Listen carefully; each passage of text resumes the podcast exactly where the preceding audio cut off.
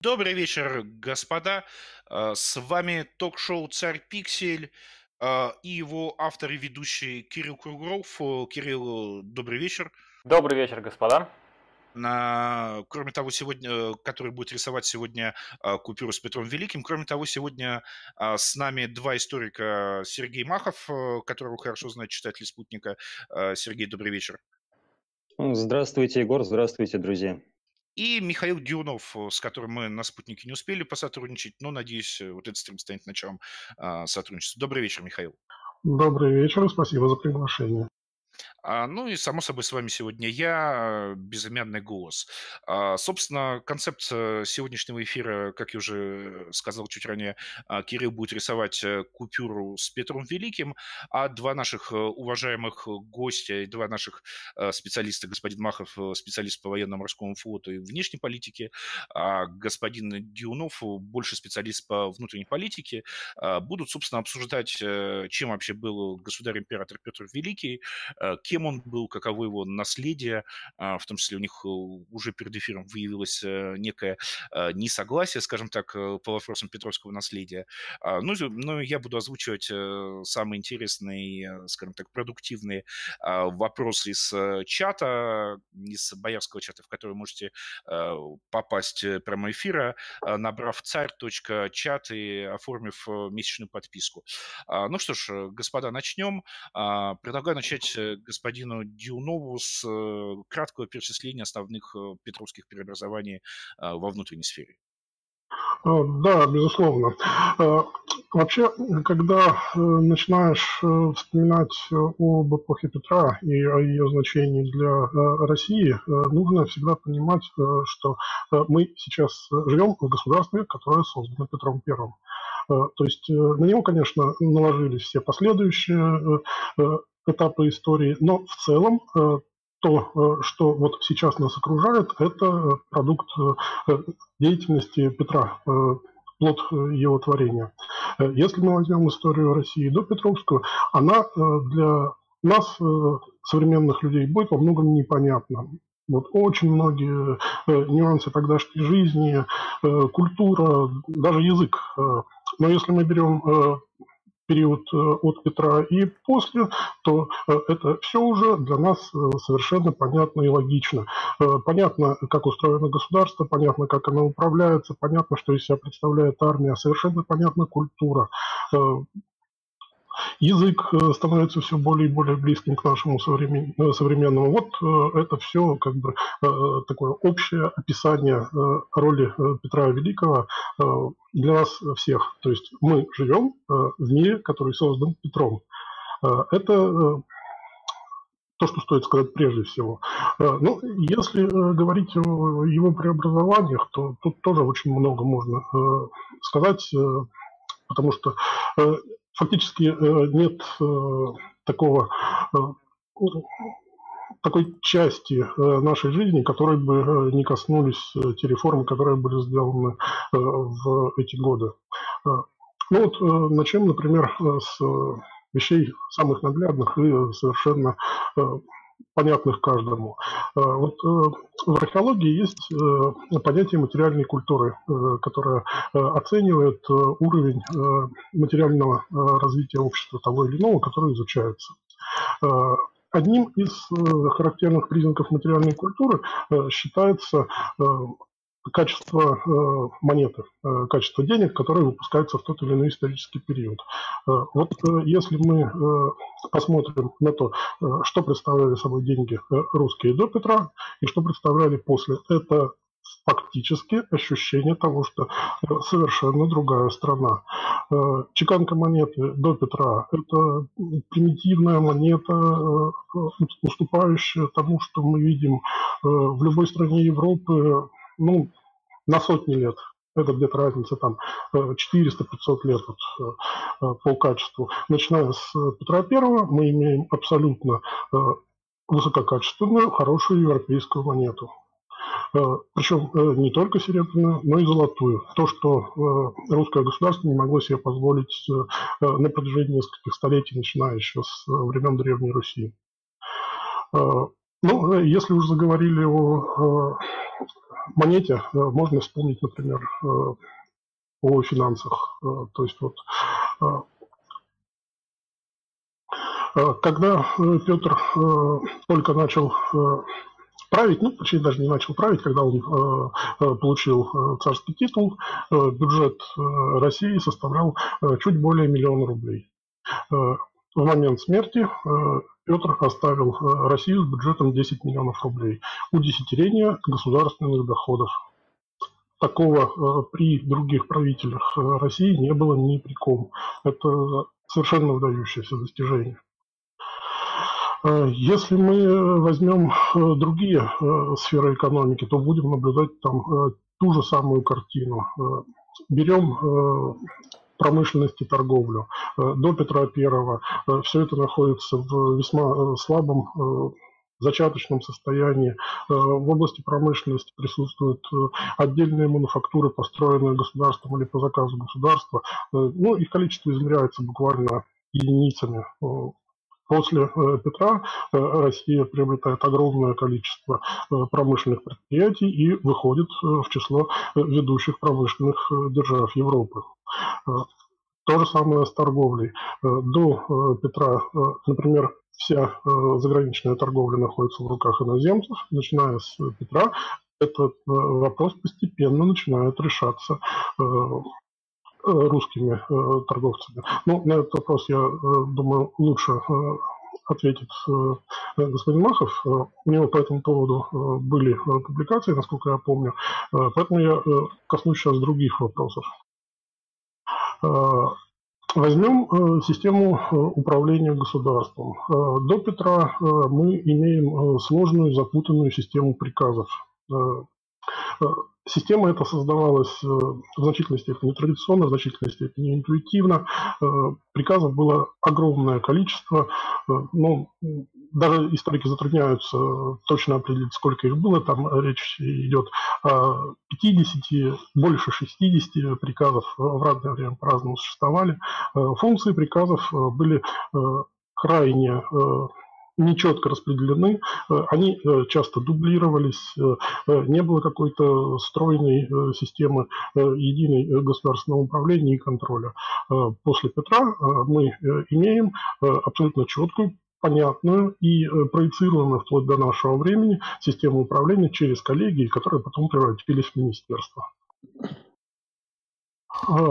Если мы возьмем армию, чуть-чуть коснусь тоже этого вопроса. Э, армия до Петра Первого, э, ну, достаточно э, такая тоже традиционная, устаревшая, отчасти нетрадиционная. Если какие-то действия предпринимались в 17 веке, создавались полки нового строя, это имело определенный результат, да, но только при Петре Первом Россия получила большую э, и очень эффективно действующую армию э, абсолютно европейского уровня, которая э, уже к моменту конца Северной войны оценивалась всеми странами Европы очень высоко и хорошо. И все дальнейшие победы XVIII века, которые создали престиж русского оружия, они все, в общем-то, заслуга военных реформ Петра. Э, ну и вот военной области э, тоже э, такой абсолютно типичный пример. Весь 17 век русское государство пыталось создать полки тяжелой кавалерии и не могло это сделать. То есть элементарно не было денег, не было конского состава, не было специалистов. После Петра уже в 30-е годы тяжелая кавалерия в Российской империи появляется и эффективно действует все последующие э, времена ее существования. Э, ну вот э, это какой-то такой, наверное, самый общий обзор. Если возникнут дополнительные вопросы, я какие-то конкретные темы раскрою подробнее. А, ну, прежде чем перейти к обзору внешней политики Петра, а, э, мне хотелось бы услышать возражение господина Махова, а, который, как я понимаю, не спорит, э, скажем так, э, с позитивным влиянием петровских преобразований, но хотел, собственно, задать вопрос, какой ценой Россия была превращена в государство модерна из вот, вот этого вот странного полуфеодального образования, скажем так. Да, спасибо. Э, ну, собственно, что я хотел сказать. Э, самое смешное, что и любят Петра, и не любят Петра за одно и то же. Понимаете? Ну, то есть кто-то ставит ему в вину то, что он создал армию, флот, коллеги, вот этот вот э, ориентированный на экспорт э, природных ресурсов, значит, вот ну, какой-то конгломерат вот этот, да, и начал, э, собственно говоря, вот эту ресурсную экономику, за которую мы до сих пор пинаем Россию, кто-то этим же восхищается. И здесь ну, непонятно, за что его ругать. Я считаю так. Петр решал э, свои определенные задачи. И самое главное, он умел их решать. И ошибки какие-то, и неудачи его не пугали, а он просто с новой силой принимался за работу и эту работу доводил, ну, чаще всего до конца. Иногда не доводил, но, значит, эта работа была не особо важна для него.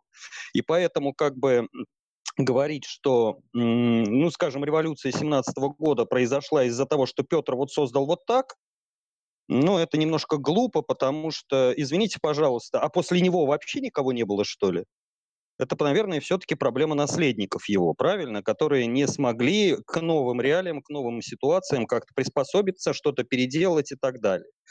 Вот. Более того, в царское время, ну, по крайней мере, в XVIII веке, эм, в очень многих вещах Петр стал, ну, сродни, я не знаю, сродни партии э, Сталина-Ленина, да, то есть вот на него молились просто, в, его слова влюблялись. То есть я до сих пор помню эту цитату, которую он написал просто Долгорукову по конкретной ситуации, что если ты встретишь шведский флот, э, и атаковать можешь только когда ты на треть больше. Если у тебя равное количество кораблей или меньше, отступай. Это потом превратилось вообще в канон, и за это очень долго пинали Петра, и за это очень долго пинали как бы вот, вот эту вот петровскую политику осторожности, но надо понимать, например, что Петровский флот 1713 года и, скажем, русский флот 1734 эм, года, это все-таки два разных флота, и, наверное, как бы можно было Петровские вот эти указания вполне отменить. Вот. Что касается того, что сказал господин Диунов, ну, э, я согласен с 10 миллионами рублей, только надо заметить, э, что монета русская похудела в 4 раза, то есть, соответственно, увеличение э, бюджета получилось не в 10 раз все-таки, а в 2,5 раза. Вот. Далее. Проблема-то на самом деле в том, что вот Петр заложил ту авторитарную модель, управления, от которой мы не смогли отказаться даже при советской власти. Ну и до сих пор у нас как бы царь хороший, только бояре плохие. То есть на самом простом примере идет Петр по улице в хорошем настроении, увидел пьяного солдата, расцеловал, дал рубль. Пьянство полезно. Вывод идет в другой день, видит пьяного солдата в плохом настроении, отпороть его и на караул поставить. Пьянство вредно. То есть совершенно непонятно. Это человек настроения. То есть он не создал, по большому счету, э, модели, где, э, ну, где бы четко декларировалось, декларировалось, вот это плохо, вот это хорошо. Э, он все решал личным авторитетом. Естественно, были перегибы, и эти перегибы рано или поздно, ну, как сказать, они приняли совсем гротескные формы. Это уже было не при Петре, но, тем не менее, скажем, там, при Николае Павловиче, при Александре Третьем, при Павле Петровиче, это вот принимало иногда даже гротескные формы, ну, помните, поручик Тежи, да? Вот. Эм, Поэтому э, я не знаю, как это оценить ну, однозначно плохо невозможно оценить, однозначно хорошо тоже невозможно оценить. Я предлагаю оценивать по результату. Результат у Петра был, и он был очень неплохой. Поэтому он молодец. То, что делал, все подручными средствами. Понимаете, очень хорошо э, играть в тот же самый футбол. Сейчас я закончу, Егор, да? Э, когда ты владеешь всеми звездами там бразильской, немецкой и так далее сборной, вы попробуйте русской сборной выиграть чемпионат. Вот Петру это удалось. Я закончил. Господин э, Дюнов, есть ли у вас э, какие-то возражения по поводу того, что э, Петр Великий изобрел авторитаризм, и кроме того, он виноват за то, что, за то, что его потомки во власти слишком буквально воспринимали некоторые его доктрины и наставления. Мне кажется, что как минимум в этом Петр Великий точно не виноват. А, да, конечно, у меня ну, по двум э, моментам, э, которые прозвучали э, в выступлении господина Махова, есть небольшие комментарии. Ну, первый касается характеристики экономики, созданной Петром, как, Петром как экономики, направленной на вывоз сырья. Э, на самом деле э, экономика, создаваемая Петром, была как раз экономикой производящей. То есть он активнейшим образом э, занимался тем, что развивал поиск полезных ископаемых, строил мануфактуры. Задачей всей той хозяйственной системы, которая создавалась при Петре, было максимально полное обеспечение страны производимым внутри ее продуктом. Вот. Э, весь экспорт, который э, производился при Петре очень активно, э, был направлен не на то, чтобы продать что-то, что у нас есть, сырьевое такое вот то, что от нас совершенно не зависит, досталось нам как бы по наследству, продать, получить деньги и за это что-то купить. Наоборот, на таком принципе строилась экономика до Петровской России. Именно тогда продавали сырье и покупали все остальное. Вот, там вплоть до оружия и серебра монетного. Вот. Э, начиная с Петра, э, Россия уверенно шла по пути э, экономического самообеспечения. Это очень важный момент, который всячески самим Петром всегда подчеркивался. Это первое. Вот. Э, второе э, касается э, характеристики Петра как правителя, который не создал некую тотальную систему, которая дала бы ответ на вопросы. Но тут мне кажется, что он как правитель, наоборот, поступил как бы крайне либерально.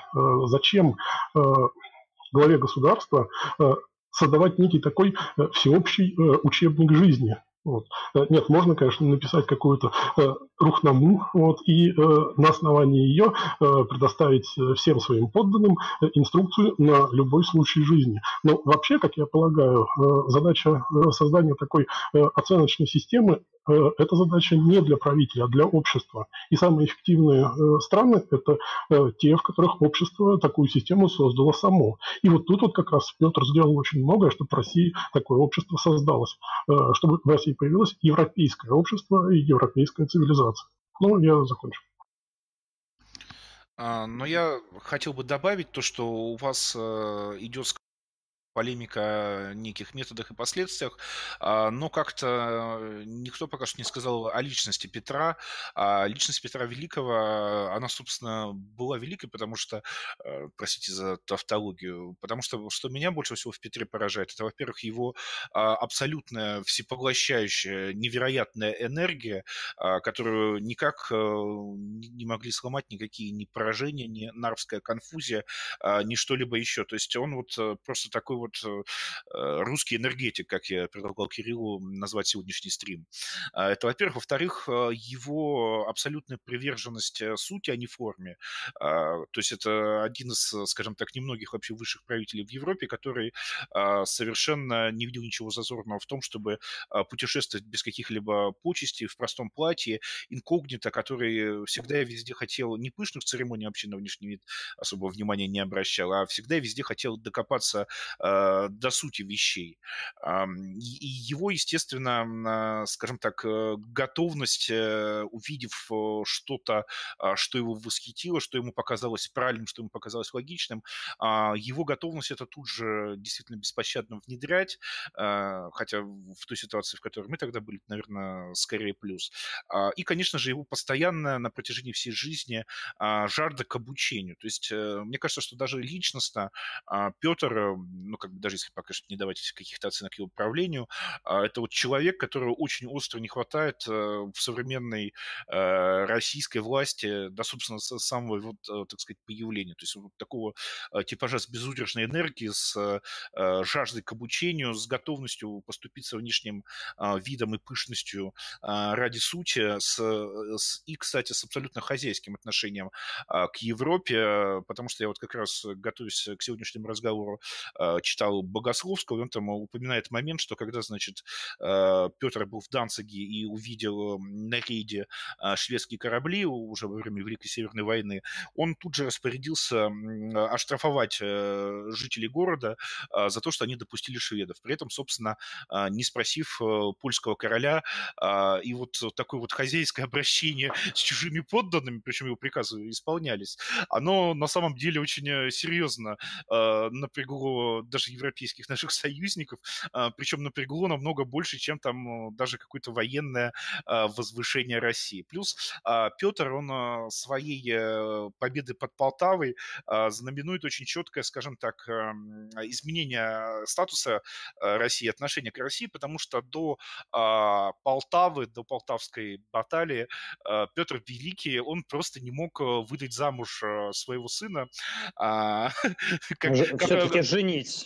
Все-таки женить. Да, да, да, да, все-таки женить. Нравы тогда еще были не настолько прогрессивными.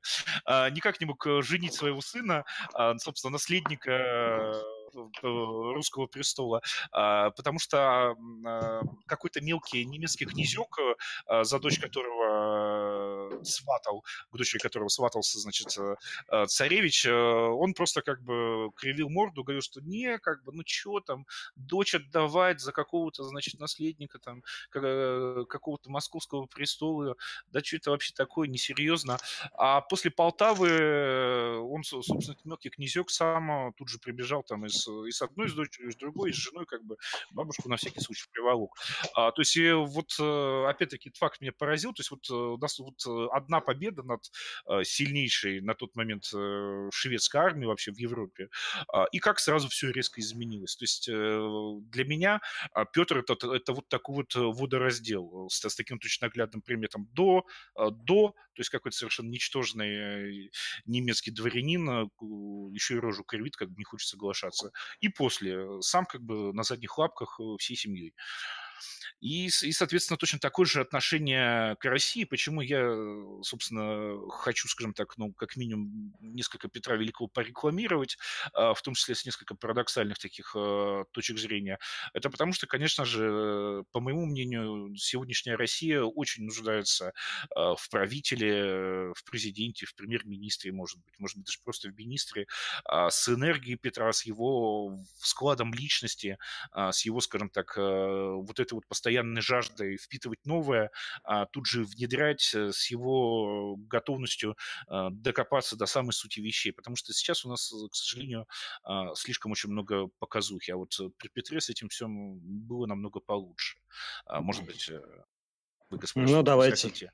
Давайте я не возражу даже, а я немного, так скажем, открою кое-какие моменты, да, то есть, эм, ну, во-первых, э, потому как мы судим о Петре. Вот понимаете, в чем проблема? Вот берем мы, например, Англию. Мы видим там указание короля, да, то есть мы там видим обсуждение в верхней палате парламента, в нижней палате парламента. То есть, ну, там вся документация есть, и мы можем посмотреть на проблему с нескольких сторон. Петр – это великий трансформатор, который действительно очень хорошо научился э, у господ европейцев, европейской политики, и за это ему можно просто рукоплескать.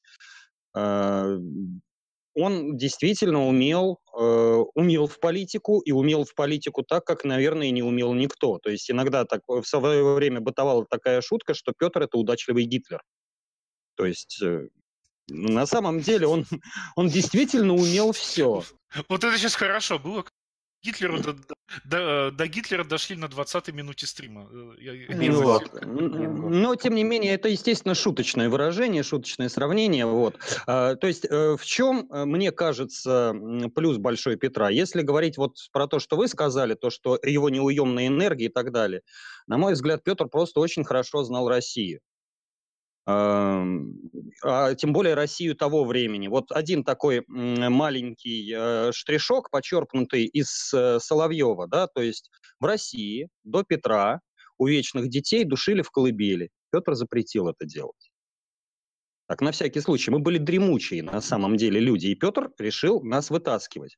И, э, скажем, плотникам, конопатчикам, судостроителям и так далее он становился тоже не от хорошей жизни.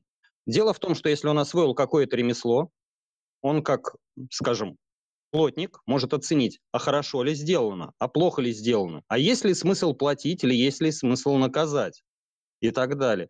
И как бы я, я его прекрасно, как э, человек, занимавшийся производством, понимаю.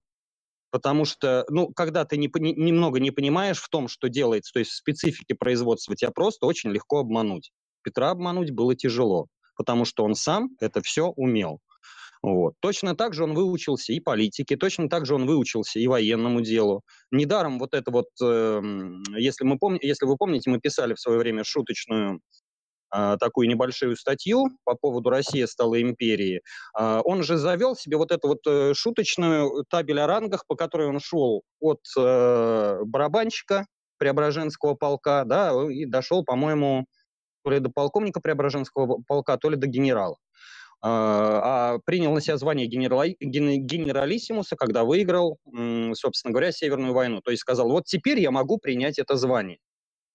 В принципе, это путь, который как бы, ну, внушает очень большое уважение. Немногие так могут. И немногие могли. Вот здесь Может я... быть, добавите? Здесь я с вами абсолютно соглашусь. Э, э, я лишь должен сказать, что вот э, возвращаясь к вопросам о методах, ну а, собственно, в европейских странах других тогда как еще шла модернизация. Это, во-первых. А во-вторых, некая проблема, обвиняя, так сказать, в авторитарности Петра Великого, следует помнить, какой у него вообще, так сказать, бэкграунд был, да.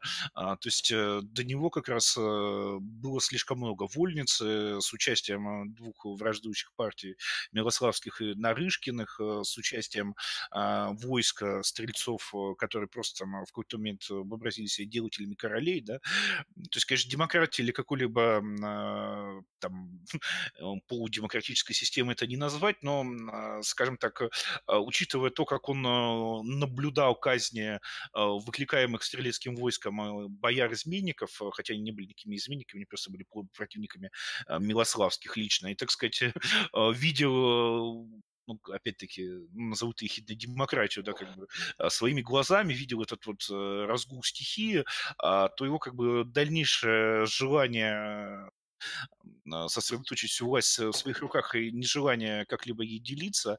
А, хотя, опять же, он же писал сам про то, что государь не должен быть а, превыше закона, и, в принципе, даже по своей авторитарности более-менее подпадает под такой классический типаж э, монарха абсолютистской эпохи.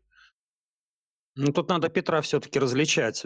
То есть был Петр до Полтавы. Это человек учащийся. Более того, перед Наравской конфузией по большому счету Петр, ну, говоря современным языком, словил звезду. То есть э, чем обусловлена Нарва вообще? Это отлично отражено вот в трудах Владимира Великанова, одного из специалистов Петровской эпохи, особенно вот по раннему Петру, по Нарве, да, вот, то есть э, Петр после Азова решил, что он может все, абсолютно все, и э, он отставил всех старых генералов, и, то есть если посмотреть списки, все боевые генералы в основном на юге, а под Нарвой он назначил всех своих, как говорится, лепших друганов, птенцов э, гнезда Петрова, да, вот главными. Э, создал абсолютно запутанную вертикаль власти. Э, э, достаточно сказать, что когда начали осаду Нарва, внезапно обнаружили, что пушек нету. То есть пушки э, застряли в Новгороде, их еще надо вести. Пока там а, осаждали, собственно говоря, пушки подвезли за день, по-моему, или за два, я могу, могу ошибиться, но, в принципе, не намного ошибусь. То есть привезли за день или за два до того, как э, атаковал Карл XII Петра под Нарвой. Вот. Когда Шереметьево внезапно вы, выбили с передовых позиций, Петр понял, что все, туши воду, сливай весла, э, ну, чуть ли не насильно включил маршальский жезл Круа и уехал от греха подальше, потому что он понял, что все, вот то, что он хотел, оно проиграно. Плюс его в том, что он сделал из этого выводы, что он понял, эм, собственно говоря, что надо надо абсолютно полностью менять свою стратегию, надо полностью менять свою кадровую политику, надо, собственно говоря, строить страну, строить армию. Вот. И, кстати, тогда же под Нарвой он понял, что надо строить флот, потому что как, э, как армия Карла XII попала на территорию нынешней Эстонии? По морю. Просто перевезли 8 тысяч человек по морю. Вот. И был бы наш русский флот, то есть Карл бы ну, с большой степенью вероятности, если бы наш флот был боеспособен, просто утопили бы в море. И тогда осада Нарвы была бы легкой прогулкой. Ну да, проволандались бы еще месяца два, но Нарва была бы взята.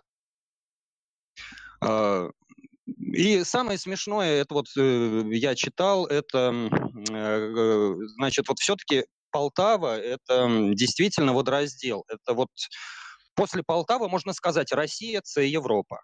Потому что вот когда читаешь прессу после Полтавской баталии, э, прессу английскую, прессу голландскую, прессу Дании, Брандербурга, Польши, ну, там виден просто шок. Потому что, ну, известны, например, слова маркиза де Торси, помните, да, стакан воды, а перед, э, перед Нарвой, буквально, ой, вернее, перед Полтавой буквально.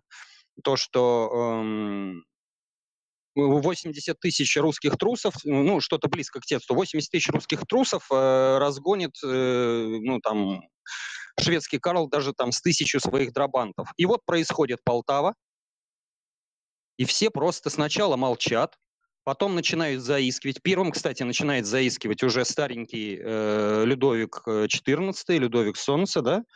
Вот. Э, очень интересно читать Карла в этот момент. То есть Карл пишет в Швецию, то есть это вообще вот параллельная реальность такая. То есть он пишет, что это все сказки, нас не разбили, ну, э, как бы, ну, там немножко отошли на заданные позиции, но завтра, там, послезавтра все будет хорошо, все нормально, а потом переволочено кстати, происходит, когда Карл просто бежит.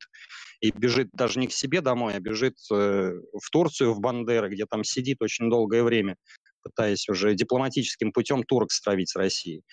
Вот. В принципе, Петр именно Полтавой, по большому счету, сделал Россию держав... Э, во-первых, великой державой, а во-вторых, э, ну, как сказать, вот дело в том, что начало XVIII века это вот был последний шанс для какой-либо из стран вскочить вот на эту последнюю подножку последнего поезда, да, то есть, э, который называется «Великие страны Европы». На нашем месте вполне могла стать Польша, быть Польша. На нашем месте вполне могла быть даже Турция. Ну, все-таки европейская часть у нее была и довольно большая. Но вскочили мы. И это честно, и вот беспрекословно это заслуга Петра. Как бы к нему не относиться. Без Петра, к сожалению, скорее всего, этого бы не случилось. Да, я с вами согласен, но это добавлю, что, конечно же, по моему мнению, не только военные победы Петра важны, а важна табель о рангах. Мне кажется, это его главное достижение. А, собственно, все остальное, включая последующие 200 лет блестящей имперской истории, это следствие. А, и вот как раз вопрос э, пришел через донат от э, Фила Ансельма. А, господа, вопрос такой. Как вы считаете, меритократическая система Петра Великого носила естественный или мобилизационный характер? Ну, наверное, Максим должен ответить. Ну, э, что касается табеле о рангах э, и э, э, системы, которая была создана Петром, я бы не стал ее расценивать как мобилизационную, она была совершенно органична, она точно так же, схожие системы действовали во многих странах, в значительной степени табель рангов списана с прусского и шведского образцов, ну, мы же не будем говорить, э, что там это носило какой-то мобилизационный характер. Нет, это была очень эффективная э, система. Э, построения меритократического общества. И я, например, полагаю Российскую империю после Петра образцовым европейским меритократическим обществом, потому что, наверное, нигде в другой европейской стране не было возможности возвыситься исключительно за счет своих заслуг. Везде стояли достаточно серьезные препятствия. В некоторых странах, например, в Великобритании, эти препятствия были ну, практически непреодолимы. Во Франции при старом режиме была схожая ситуация. В России нет, начиная с Петра Первого, меритократия просто процветала, как и далее. Э, не согласен, но не буду, наверное, комментировать. Нет, почему? Вы прокомментируйте. Как раз э, дискуссия о меритократии при Петре Великом, она э, имеет э, шансы не только заинтересовать э, наших слушателей и зрителей, э, но и есть вот такой вот э, большой э, сторонник идеи меритократии Ежи Сармат, э, который, помимо всего прочего, еще такой политико-философский стример э, на Ютубе, поэтому э, если сейчас начнется рубка вокруг вопроса меритократии при Петре, Москве, а, то это ну, там, с вероятностью 90% э, потом будет э, обозревать на одном из своих стримов сам Ежи Сармат, который с большим удовольствием смотрит а, любые видео с обсуждением меритократии. И, соответственно, аудитория нашего сегодняшнего выпуска, ну, может быть, удвоится. Ну, я, я могу сказать одну простую вещь. Если Петр создал меритократию, то почему после его смерти вся эта меритократия между собой передралась? Э, Петр как раз велик совершенно другим Э, он мог абсолютно разных людей работать, заставить работать в общей упряжке на общее дело. Как только Петра не стало, эти люди начали каждый тянуть одеяло на себя, да, и в результате мы получили э, сначала, ну, как сказать, фаворитизм Меньшикова, да, с Екатериной I, потом совершенно непонятную ситуацию при Петре II, потом, как результат кондиции дворянства, да, разрыв кондиции, и э, дальше, собственно говоря, мы перешли опять к авторитарному управлению Анны Иоанновны, которая создала уже свою совершенно меритократию, которая как бы во многом была не похожа на Петровскую, и, кстати, действовал, ну, иногда, я не скажу, что это лучше, но не хуже, чем Петровская меритократия. То есть многие ошибки и многие перегибы Петровского царствования э, вот столь нелюбимая посредством господина Пикуля, да, Анна Яновна, она все-таки убрала.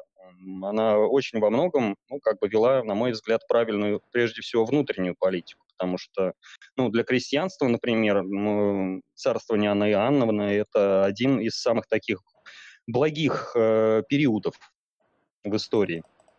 Вот. Поэтому я не знаю, что такое меритократия. Меритократия, она это недостижимая мечта, к которой надо стремиться, потому что... Ну, ну в данном случае под меритократией э, понималась все-таки табель о рангах, которая обеспечила пополнение элитного слоя молодой Российской империи э, выходцами из низов э, со скандальной, если я правильно помню, восьмой статьей, э, которая, собственно, была Петром-то и вписана, э, и чем отличалась от всех других систем продвижения, скажем так, в тогдашних европейских государствах, потому что там было а, прямо сказано, что а, без, а, что вне зависимости от э, происхождения, без каких-либо заслуг перед э, Отечеством, никакого, значит, э, чина не давать. То есть, по сути, то, то сейчас это не очень очевидно, но тогда это был чудовищный скандал, потому что тем самым Петр де-факто приравнял дворян и людей подлого сословия, заявив, что без заслуг перед Отечеством они не Э, никаких, э, собственно, вот прав э, на чины не имеют. А, то есть прямо связав личные какие-то качества а, с положением в иерархической лестнице. И для, конечно же, 18 века это просто был шок, причем шок для всех. Ну, шок был там больше для русского дворянства, конечно, потому что Петр мало того, что заставил русское дворянство, извините, ну, в большей части абсолютно неграмотно учиться, так он еще скотина экзамены ввел. И чтобы не было никакой коррупции, чтобы не было никому обидно, экзамены он принимал сам. И вот это был, ну, грубо говоря, удар под дых, потому что одно дело ездить в Европу, хорошенько там кутить в кафе-шаманах, шалантанах, и потом возвращаться в Россию и вроде говорить, что ты все выучился, как это у нас очень сильно любили в более поздние времена. А другое дело, когда к тебе человек, который сам очень любит учиться, который книжки ну, читает, я не знаю, там за ночь, за двое, э, который как бы пытается во все вникнуть, спрашивает конкретные вопросы. Если он не слышит конкретных ответов, гнев его ужасен на самом деле. Вот поэтому нашему дворянству это очень сильно не нравилось. Недаром первое же требование э, к Екатерине I после смерти Петра было отменить вот эти ежегодные, извините, экзамены, да, то есть вот эти сборы, чтобы дворяне появились и начали, как говорится, отчитываться за, за полученные знания. Э, я бы тут обратил внимание э, прежде всего на то, что э, Петр I из всех, э, наверное, мировых правителей, э, ну, по крайней мере, э, в новой новейшей истории, ввел понятие того, что благородство связано не с происхождением, а с службой. Что именно служба дает благородство. То есть вот это тот как раз ключевой критерий меритократии, про который стоит говорить. Дворянин служит, он благороден. Простолюдин служит, он приобретает благородство. Дворянин не служит, он никто он э, недоросль э, и всю жизнь будет писаться недорослем, э, сколько бы лет ему не было и сколько бы он не был богат. Вот. Ну и если говорить о том, что Петр не смог создать элиту, и что его ближайшие сподвижники после его смерти передрались между собой, ну, что тут можно сказать? Вообще конфликты внутри элиты – это абсолютно естественное свойство любой элиты. Тут ничего иного быть просто не может. Более того, э, это в значительной степени хорошо, потому что конфликты внутри элиты двигают развитие государства. Соглашусь. А, и, собственно, что еще хотел бы добавить, это то, что, ну, действительно, вот этом вот э, Петровском подходе 200 лет э, империя и стояла, и, что называется, стояла крепко. А при этом э, очень часто говорят о том, что его, значит, э, то есть я вот как раз готовясь опять-таки к, к этому разговору читал не только Богословского, но и Нефедова а, про происхождение регулярного государства при э, Петре. И мне, собственно, очень нравится, скажем так, высказанная господином Нефедовым мысль о том, что э, Петр Петр э, Великий, он просто ничего не пытался особого, э, он ничего не придумывал даже, он э, взял и просто начал строить в России регулярное государство европейского образца вместо, значит, полуфеодальной вольницы, которая до этого была, а, взяв за образец ту же Пруссию тогдашнюю. И, собственно, в этом он преуспел намного больше, чем даже тогдашние прусаки, поскольку выстроенная им система была гораздо более меритократической, чем вот Э, то, что было у Прусаков. А, и тот факт, что после абсолютно, скажем так, сомнительных а, персонажей на троне после Петра система устояла, не случилось ни разрушения государства, ни падения а, династии, ни чего-то, ни чего-то такого еще. И то, что заложенные им институты все-таки продолжили функционировать, включая самое главное, табель о рангах, мне как раз кажется, говорит о том, что его, ну, как, скажем так, даже не модернизация, не знаю, как это назвать, было настоящим. А, и вот э, Петра очень любят э, упрекать за, э, значит, то, что при нем были бесправные все русские, были рабами при Петре, даже как бы высшее русское дворянство, в отличие вот от Европы, где фиг чего-то с феодалом сделаешь, и поэтому там демократия, а у нас нет. Ну, на, на самом деле это просто, как мне кажется, такая черная антирусская пропаганда, потому что при строительстве регулярного государства с монархом-воином во главе а, всегда возникает конфликт между а, аристократией, между дворянством и между монархом и э, а, возводимой им армией, то есть с другой стороны. Почему? Потому что создав армию нового типа, этот процесс был, естественно, не только в России, дальше и, и увидев, э, какая необходима там четкая регламентация, дальше монарх-воин начинает э, пытаться регламентировать точно так же все остальные сферы жизни в государстве, то есть, собственно, это регулярно государство и э, создав. Естественно, что... Добавлю, одно из первых мероприятий э, любого э, абсолютистского государства – это подавление аристократии. Абсолютно. И естественно, что дворяне-аристократы, которые привыкли, э, что как бы их их воля- это достаточное обоснование, а, ну, практически для чего угодно, а появление бюрократии, причем бюрократии централизованной военного типа, а, которая прямо их ограничивает, прямо вступает с ними в конфликт, воспринимают очень, а, болезненно. Например, э, во Франции вот такие вот попытки строительства регулярного государства, в итоге, собственно, привели к великой Французской революции, а, поскольку ее э, мотором, как известно, были вовсе не какие-то там обиженные трудящиеся, а, а сначала к долгим гражданским войнам. Прошу прощения. Да, то есть и э, тот факт, что у нас опять-таки не случилось ни революции, ни долгих э, гражданских войн, это э, опять-таки очень э, хорошо говорит о Петре, о, скажем так, выставление э, э, феодальной аристократической фронды людей, которые э, хотят, чтобы они могли делать все, что им э, заблагорассудится, и чтобы ничего им за это не было, э, в качестве, значит... Так кондиции разве не фронта? А, ну, естественно, то, то, то, то есть это и была попытка далее после Петра. Очень быстро и непринужденно абсолютно ликвидировать. Нет, она То, была, она была ликвидирована совершенно другими вещами, потому что, э, ну, я просто в свое время об этом писал на спутнике, то есть э, там было все, как сказать, и более проще, и более веселее. То есть, э, когда верховники составили свои кондиции, сирич требования, да, Анна Иоанновна сказала, а что это только вы составляете, давайте у всех будем спрашивать. И в результате, как это обычно бывает при большом скоплении народу, все эти кондиции потонули в собственных спорах и разногласиях. Тогда Анна их просто разорвала и сказала, да что вас слушать, давайте я буду просто править. Ну, за что и получил ответ матушка, владей нами. Вот. То есть э, Анна в этом плане поступила очень красиво. Я же просто хотел отметить вот по поводу Петра, э, ну, на мой взгляд, кто его не любит, потому что при всем неоднозначном отношении к Петру я его люблю, я его обожаю, и я его обожаю как вот э, деятеля, как великого политика, как военного деятеля, как э, флотоводца, как адмирала, как преобразователя, действительно. Ну вот, я не знаю, простят ли мне слушатели такое сравнение. На мой взгляд, Петр, вот э, величие Петра Великого в том, что он был не только Хоботовым, да, но и Савой Игнатьевичем одновременно. И это очень сильно обижало и обижает, вот, собственно говоря, вот э, нынешний офисный планктон, который любит, сидя на стуле, что-то теоретизировать. Причем в тех вещах, в которых э, этот планктон не разбирается. Петр для того, чтобы понять, еще раз говорю, как работает плотник, да, он сам работал плотником. Чтобы понять, как устает кузнец, он работал кузнецом. Сколько может пройти в полном обмундировании со всеми выкладками солдат, он сам так ходил. К нему э, он мог требовать именно потому, что он это делал сам. И поэтому ему и подчинялись. Потому что он сам это делал.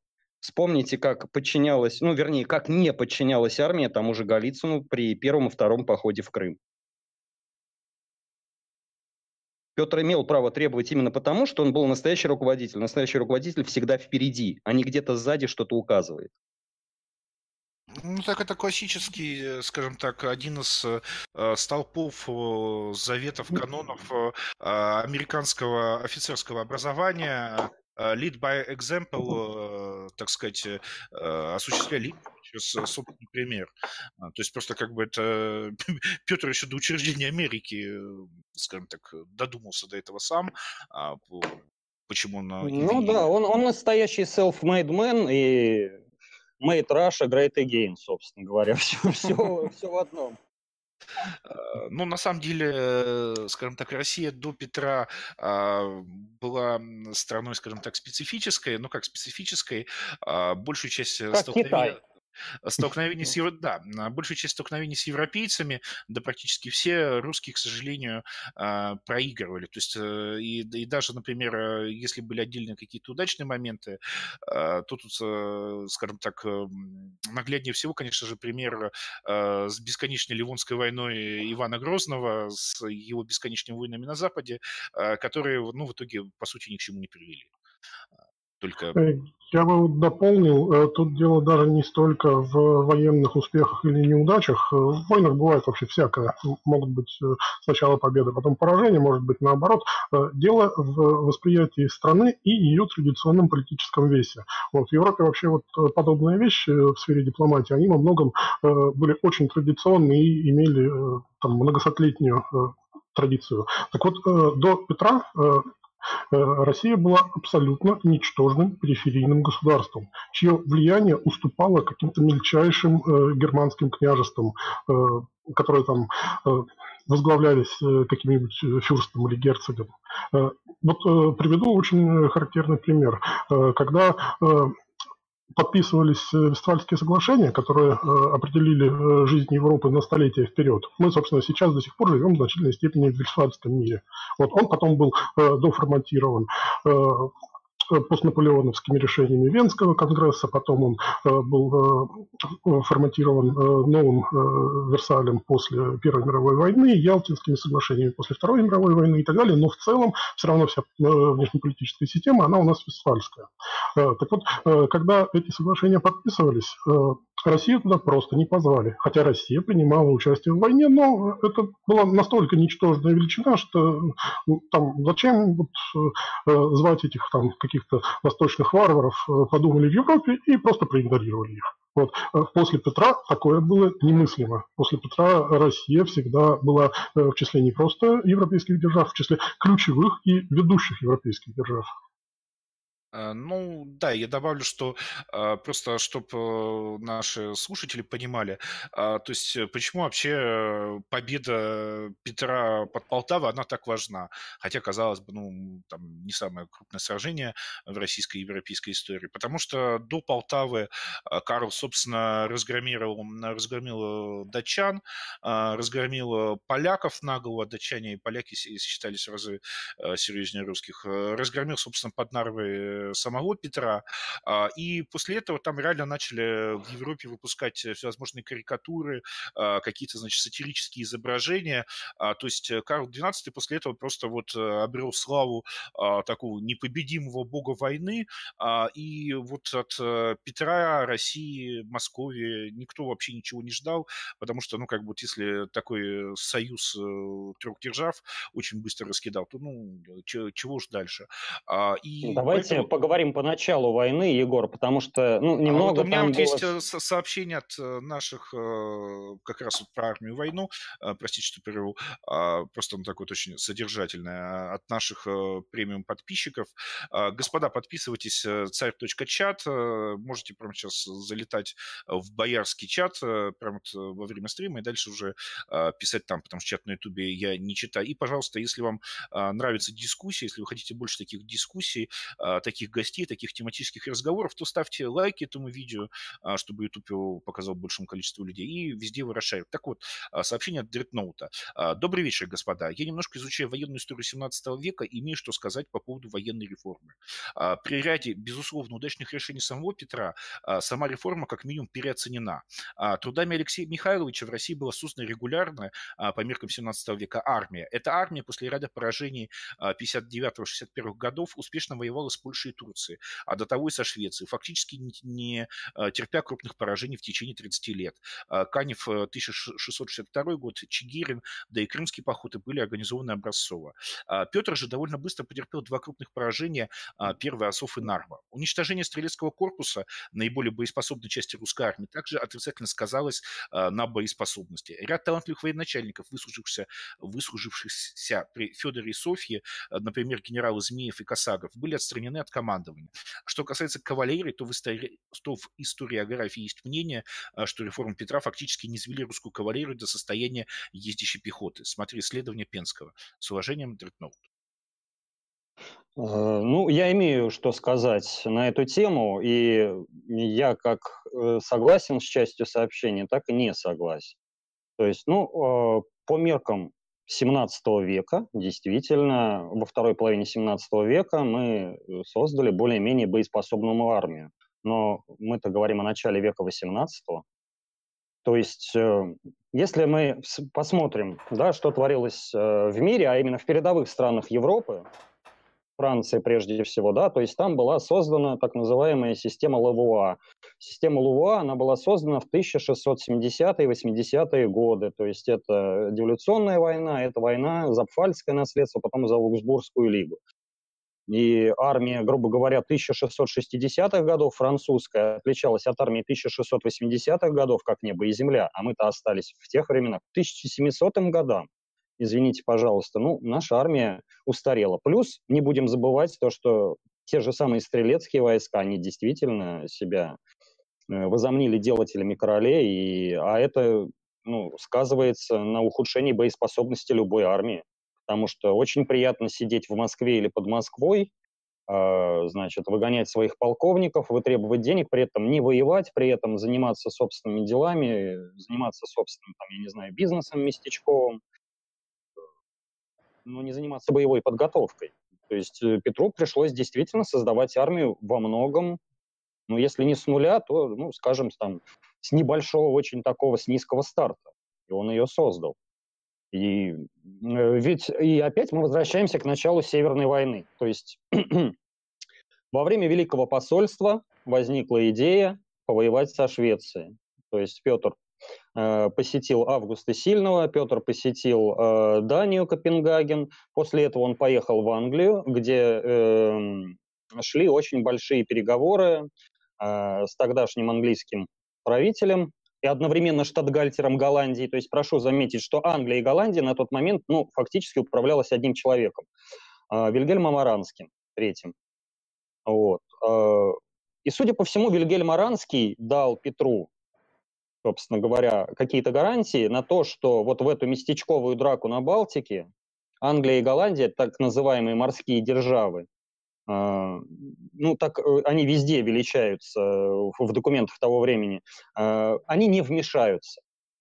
А теперь смотрите, Дания обладала флотом ну, гораздо более лучшим, чем Швеция. Основная шведская армия находилась в Швеции. То есть, если датчане начинают воевать со шведами на море, то, в принципе, ну, мы всю Прибалтику, ну, вернее, не, не всю Прибалтику, вместе с саксонцами, поляки не воевали, а Польша была официально нейтральной, вот, э, то есть мы всю Прибалтику вместе с саксонцами спокойно завоевываем, да, рано или поздно, все равно шведские гарнизоны там малочисленны.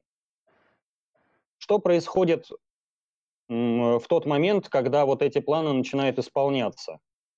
А, происходит очень интересная вещь англо-голландский флот приходит э, в Балтийское море и так молчаливо начинает поддерживать шведов. Датчане напрямую могли справиться со шведским флотом, а вот со шведско-англо-голландским нет. Просто по одной простой причине. Если посчитать все силы, то получается, что у Дании было вдвое меньше кораблей. По большому счету, англо-голландский флот и обеспечил перевозку э, шведской армии в Данию. То есть это не победа Карла, это победа англо-голландского флота. Без англо-голландского флота, я извиняюсь, Швеция с Данией бодались бы на море до Морковкиного заговения. И все планы у Петра начинают лететь к черту. То есть начи... Э, надо вроде ускорять осаду Нарва, а ее еще и не начали. Надо что-то делать, а, а никто еще ничего не сделал. Датчане срочно просят помощи, а все войска наши где еще находятся? На юге, на турецких границах. То есть в тот момент, когда англо- э, англо-голландский флот пришел э, к Зундам, все планы предвоенные были просто перечеркнуты абсолютно. Война началась с чистого листа. И вот эту войну Петр начал с нуля. По большому счету он ее выиграл. А, и пока мы не перешли на следующую тему, ну, точнее, тема у нас одна, скажем так, на А следующую... я бы, если можно, еще по предыдущему прозвучавшему вопросу чуть-чуть. Мгм. Э, Так вот, э, то, что э, было сказано прежде всего про стрельцов. К моменту начала Северной войны стрелецкое войско было абсолютно полностью устаревшим. Это было классическое поселенное войско со всеми недостатками подобного, под- подобной организации и стрельцы уступали э, любой э, качественной европейской армии. Избавляться от них э, было надо обязательно просто потому, что выиграть серьезную войну со стрельцами было невозможно. Нужна была именно регулярная армия, построенная по самым э, тогдашним передовым э, идеям. Максим, извините, перебью, и одновременно еще стоит сказать про боярскую поместную конницу, которая тоже была просто недееспособна. То да, есть, вот, да, например, если, если почитать того же самого Великанова, то есть под Нарвой ну, так получилось, просто так получилось, под Нарвой. Шведы удали ровно в то место, откуда э, то ли рота, то ли полк стрельцов просто самовольно ушли, потому что им неохота было стоять в холодную снежную погоду. То есть они ударили в пустое место. А боярская конница, которая должна была атаковать, она самовольно взяла и переправилась э, на другой берег Наровы и как бы своим войскам помахала ручкой и сказала, ну, ребята, вы как-то будете здесь уже без нас. А местная вот, конница э, прекрасно... Пардон. Не, я просто говорю, вот это реальная боеспособность, собственно говоря, тех войск, которые э, были на 1700 год. Да, тут невозможно не согласиться. Вот э, поместная конница прекрасно работала э, в различного рода внутренних конфликтах. То есть там э, пугать сбором дворянского ополчения каких-то внутренних мятежников, это работало вот на ура. Вот, да, там собиралось ополчение, выдвигалось, все, всех разгоняли. Но любая серьезная регулярная война с европейской армией закончилась бы полнейшей катастрофой, если бы русское государство опиралось на стрельцов и поместную конницу. И э, затем, что э, прозвучало еще по поводу кавалерии. Э, тут очень интересный момент. На самом деле при Петре Первом очень сильно возросла роль его идеи ездящей пехоты.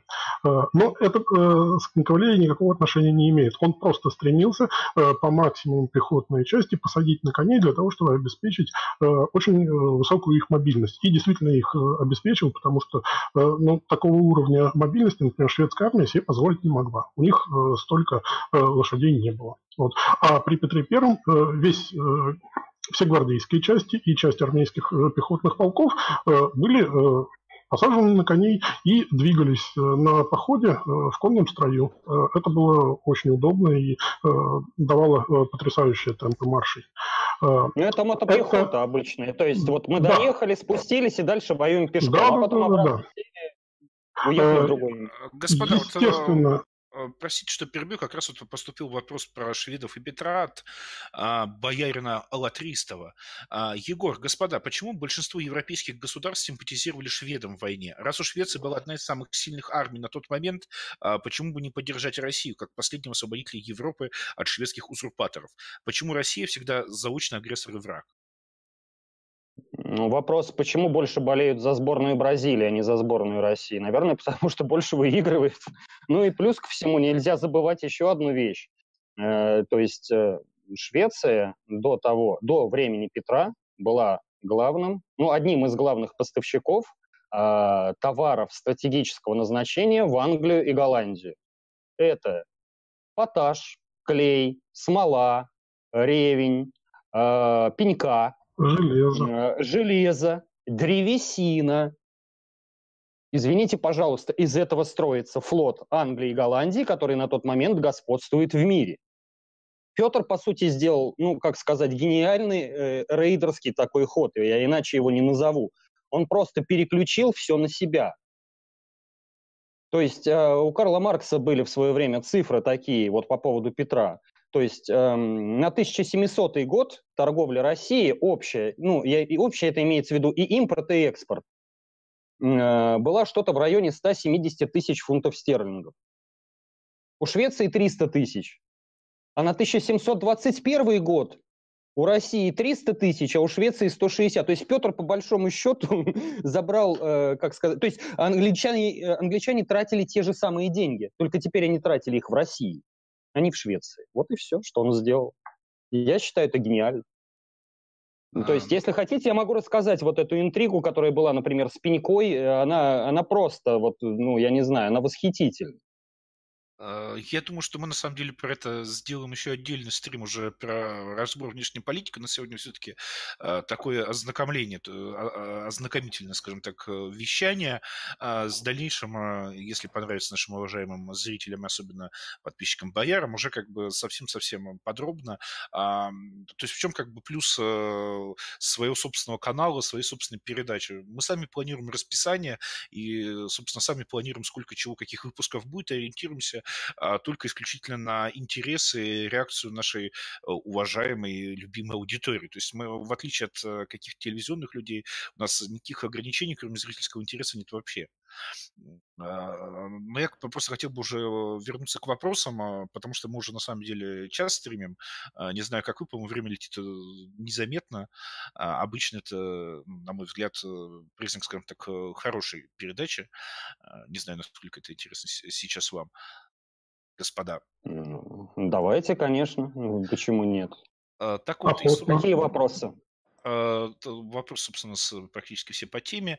А, Тони Фергюсон э, через донат прислал 600 рублей. Спасибо, Тони, хотя вы и так подписчик, еще и донат шлете. А, пишет, Петр был очень жесток и требователен, но он был таким и по отношению к себе. Великий царь и русский император. А вам спасибо за стрим. Ну, не знаю, что тут э, можно добавить, да, действительно. Можно цитату Петра Алексеевича, которая мне очень нравится. Она очень короткая. Э, Конечно. То есть э, это Петр писал, наши люди ни во что сами не пойдут, ежели не приневолены будут. В принципе, я думаю, тут без комментариев. Ну, с одной стороны, звучит так по-сталински немножечко, а с другой стороны, как еще радикально изменить э, а, культурную парадигму, буквально там не за столетие, не даже десятилетия, а буквально за несколько лет. Ну вот в свое время господин Мединский нам рассказывал про то, как Петр убил вот это вот северное поморское кораблестроение и так далее. Э, ну, я в свое время разбирал и в блоге, и в статьях э, эти вещи. Вот самое смешное, да, Петр переломил через колено. Он заставил строить вот эти голландские корабли, которые использовались в голландских китобойных флотилиях. Самое смешное, к 1730-м а, это новшество распробовали. То есть, если кто-то помнит э, господина Ломоносова, да, вот этого, наш первый русский университет, да, э, то как бы его отец, он владел вполне себе не православным скотчем, а по голландским лекалам, построенным Гукором. То есть э, все очень просто. Петр, э, он ведь не предлагал что-то вот, ну, как скажем, ну, какие-то свои фантазии, да, там несбыточные, как в тех анекдотах. У меня еще было столько оригинальных идей. Нет. Петр предлагал, э, по большому счету, э, аналог, например, голландской китобойной флотилии. То есть э, Петр, на самом деле, он видел то, что Голландия зарабатывает очень много на китобойном промысле. И у него, у него была мысль, а почему бы не завести это здесь? А, ну да, китобойный промысел в России не пошел, но более удобные, более современные корабли поморы вполне себе распробовали. Да, кочи продолжали строить даже до начала 20 века, но строили их в основном бедняки. Те, кто побогаче, они все-таки уже старались более какие-то современные суда использовать и, и прекрасно использовали. То есть э, тот же самый Ломоносов шел в Москву, э, значит, с обозом, с рыбным обозом, ну, своего отца, собственно говоря. Ну, тут э, как раз, на мой взгляд, э, очень прекрасно иллюстрируется э, принцип практика как критерий эффективности. То есть, если, например, у голландцев получается, обладая некими техническими средствами, получать очень хороший эффект, то нужно отказываться от каких-то устаревших практик собственных и заимствовать те практики, которые себя показывают наиболее хорошо. То есть, да, возможно, это происходит часто ну, какими-то достаточно суровыми методами. Сила инерции инерции у людей, она вообще очень велика, и многие вещи приходится буквально ломать. Но потом, э, когда начинает работать новое, эффективность повышается очень сильно. И вот как раз э, про методы и эффективность хороший вопрос, опять-таки, с, от одного из э, бояр, от э, Шугабоя. Э, как известно, Петр воспринимался большинством современников, э, вплоть до членов семьи, в качестве антихриста. Объясните, чем этот образ был выгоден Петру и почему он не стремился от него избавиться, а порой даже э, закреплять своими действиями. Спасибо. Ну, я думаю, тут еще можно э, рассказать э, кому-нибудь из вас, господа, о, собственно, э, церковной реформе Петра. Прошу. Ну, о церковной реформе я мало знаю. Я просто скажу, что Петр был верующим человеком, но он не был фанатиком. Вот, э, наверное, за это его и не любили на самом деле. То есть, как говорил Кромвель, да, там на Бога надейся, но порох держи сухим. Я считаю, что это абсолютно правильно. Вот нельзя все искать в Божьем промысле. Там, Бог помогает все-таки более, ну, тем, кто сам что-то делает, сам старается. А, к сожалению, просто у нас многие не понимают, насколько вот наше именно общество, а ведь 90% населения России это были крестьяне, насколько оно было реально дремучим на тот момент. И вот э, чтобы в эту дремучесть, э, как сказать, вот вкинуть вот этот вот э, бьющий фонтан, там, я не знаю, свежей воды, ну, это дорогого стоит, на самом деле. То есть наше общество, извините, пожалуйста, вот если говорить даже по таким вещам, как сельское хозяйство и так далее, мы застыли на уровне 13-14 веков.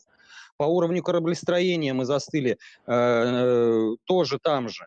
По уровню э, железноделия, вот это все болотное железо, мы тоже там же застыли, понимаете? То есть, ну, честно говоря, э, вот если сейчас сравнить вот, да, с нынешними странами, мы были каким-то Мозамбиком или Лесото. Вот вы можете представить, например, то, что через 10 лет вдруг взошла звезда Мозамбика, и вот туда, блин, на перебой бегут из Англии, Америки, там, я не знаю, Канады люди работать.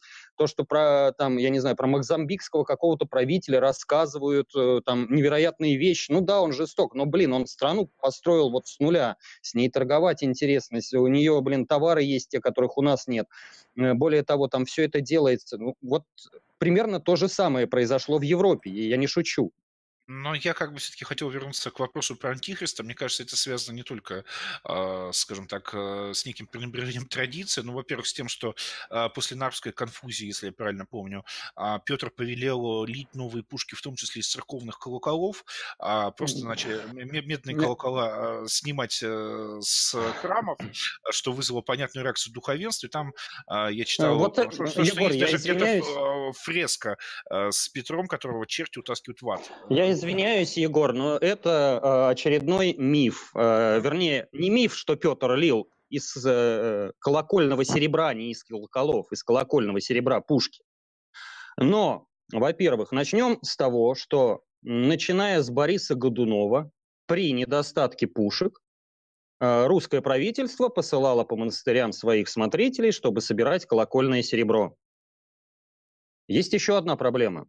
Дело в том, что состав колокольного серебра и пушечного серебра, он различается. И колокол просто так в пушку перелить невозможно. А, дело в том, что в пушечном э, железе меди должно быть, вернее, в пушечной меди э, или в пушечной бронзе меди должно быть больше, чем олова. То есть надо где-то взять еще чистую медь, которой в России нет, которая в России на тот момент, там, на 1700 и 1702, 100% экспортная.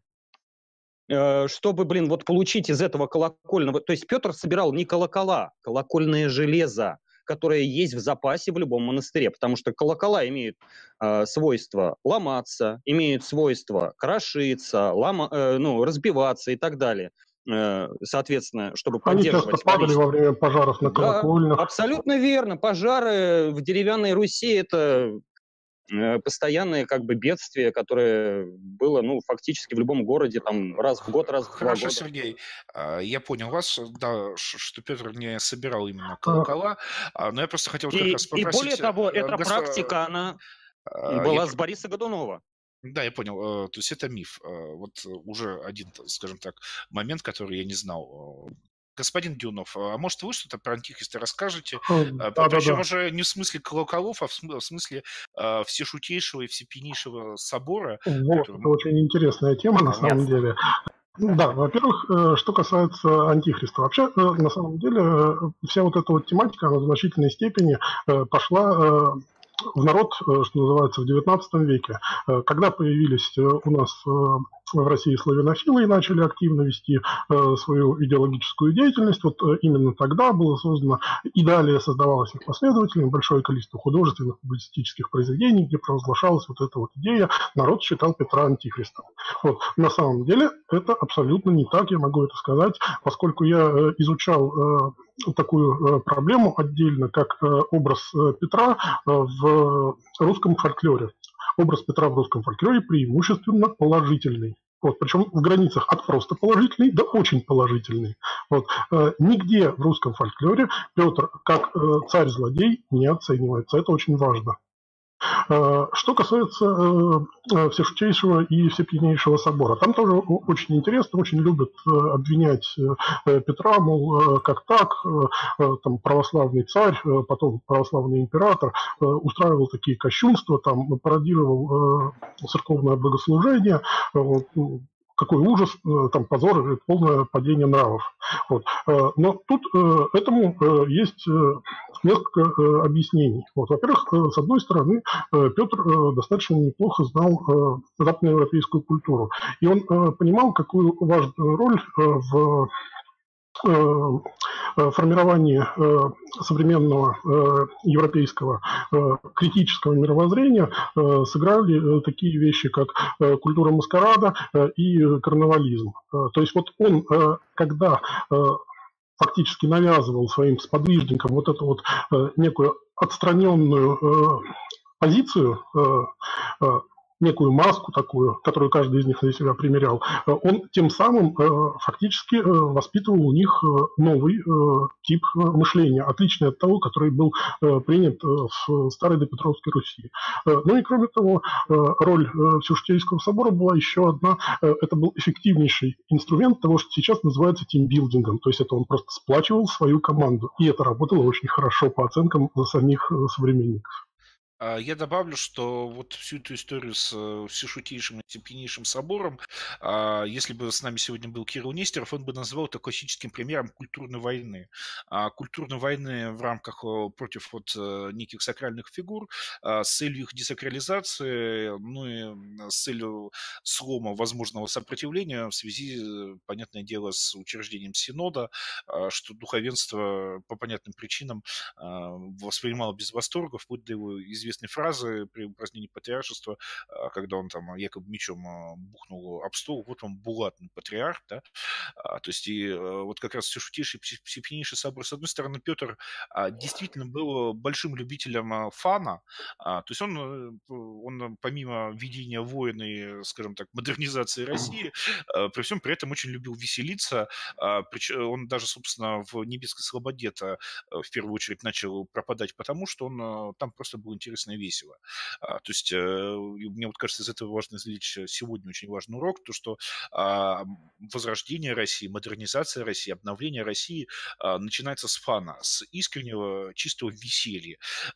Потому что, видимо, у Петра, опять-таки, в подкорке прошилась связь вот веселья и европеизации.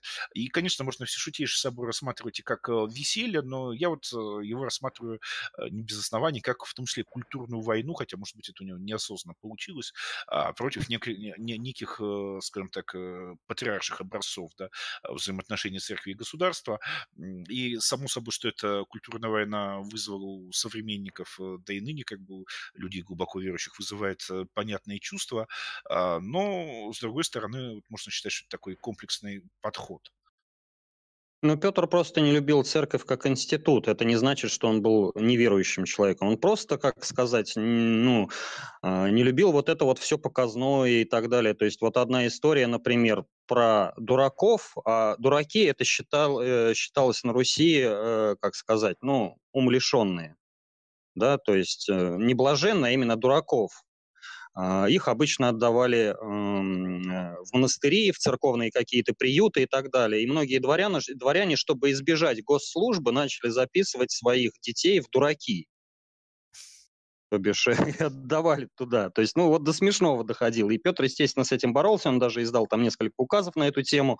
Вот. То есть он, он считал, что церковь должна работать, грубо говоря, вместе с ним на благо России, а не на себя любимых э, и не на то, чтобы разрушить э, единство страны. Поэтому он не любил церковь как институт, естественно, над этим издевался как мог. Правильно делал, на мой взгляд.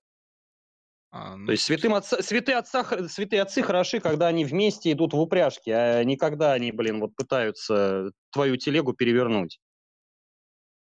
Здесь еще стоит вспомнить, что как только в России произошел отказ от Петровской системы управления церковью, э, когда после февральской революции восстановили патриаршество, немедленно выяснилось, э, что э, вся вот эта вот освобожденная церковь сразу же предала Российскую империю. А, да, я добавлю, что, собственно, во время Великого посольства Петр же общался с архиепископом Кентибрийским, а, то есть он подсмотрел буквально это у англичан, а, вот эту вот э, модель взаимоотношения, хотя там э, у англикан, по сути, еще круче, чем у нас в синоидальный период, то есть э, можно, конечно, говорить, что вот Самодур, тиран и все такое прочее взял, церковь поломал, а можно сказать, ну как поломал, европеизировал. Нет, он просто ее, он, еще раз говорю, он делал просто все, э, ну, чтобы все это работало на благо его цели. Если церковь мешала, он ее ломал и делал так, как ему было надо. Ну, собственно говоря, это логично, это нормально. То есть, э, ну, наверняка нас слушают те люди, которые занимаются бизнесом. Вы можете как это представить, что у вас, например, один, один отдел работает не на ваше предприятие, а вообще против вашего предприятия. И что вы с ним будете делать? Я думаю, даже явно не высмеивать скорее всего, будете там ломать, увольнять и так далее, и делать так, чтобы он ну, работал так, как вам нужно.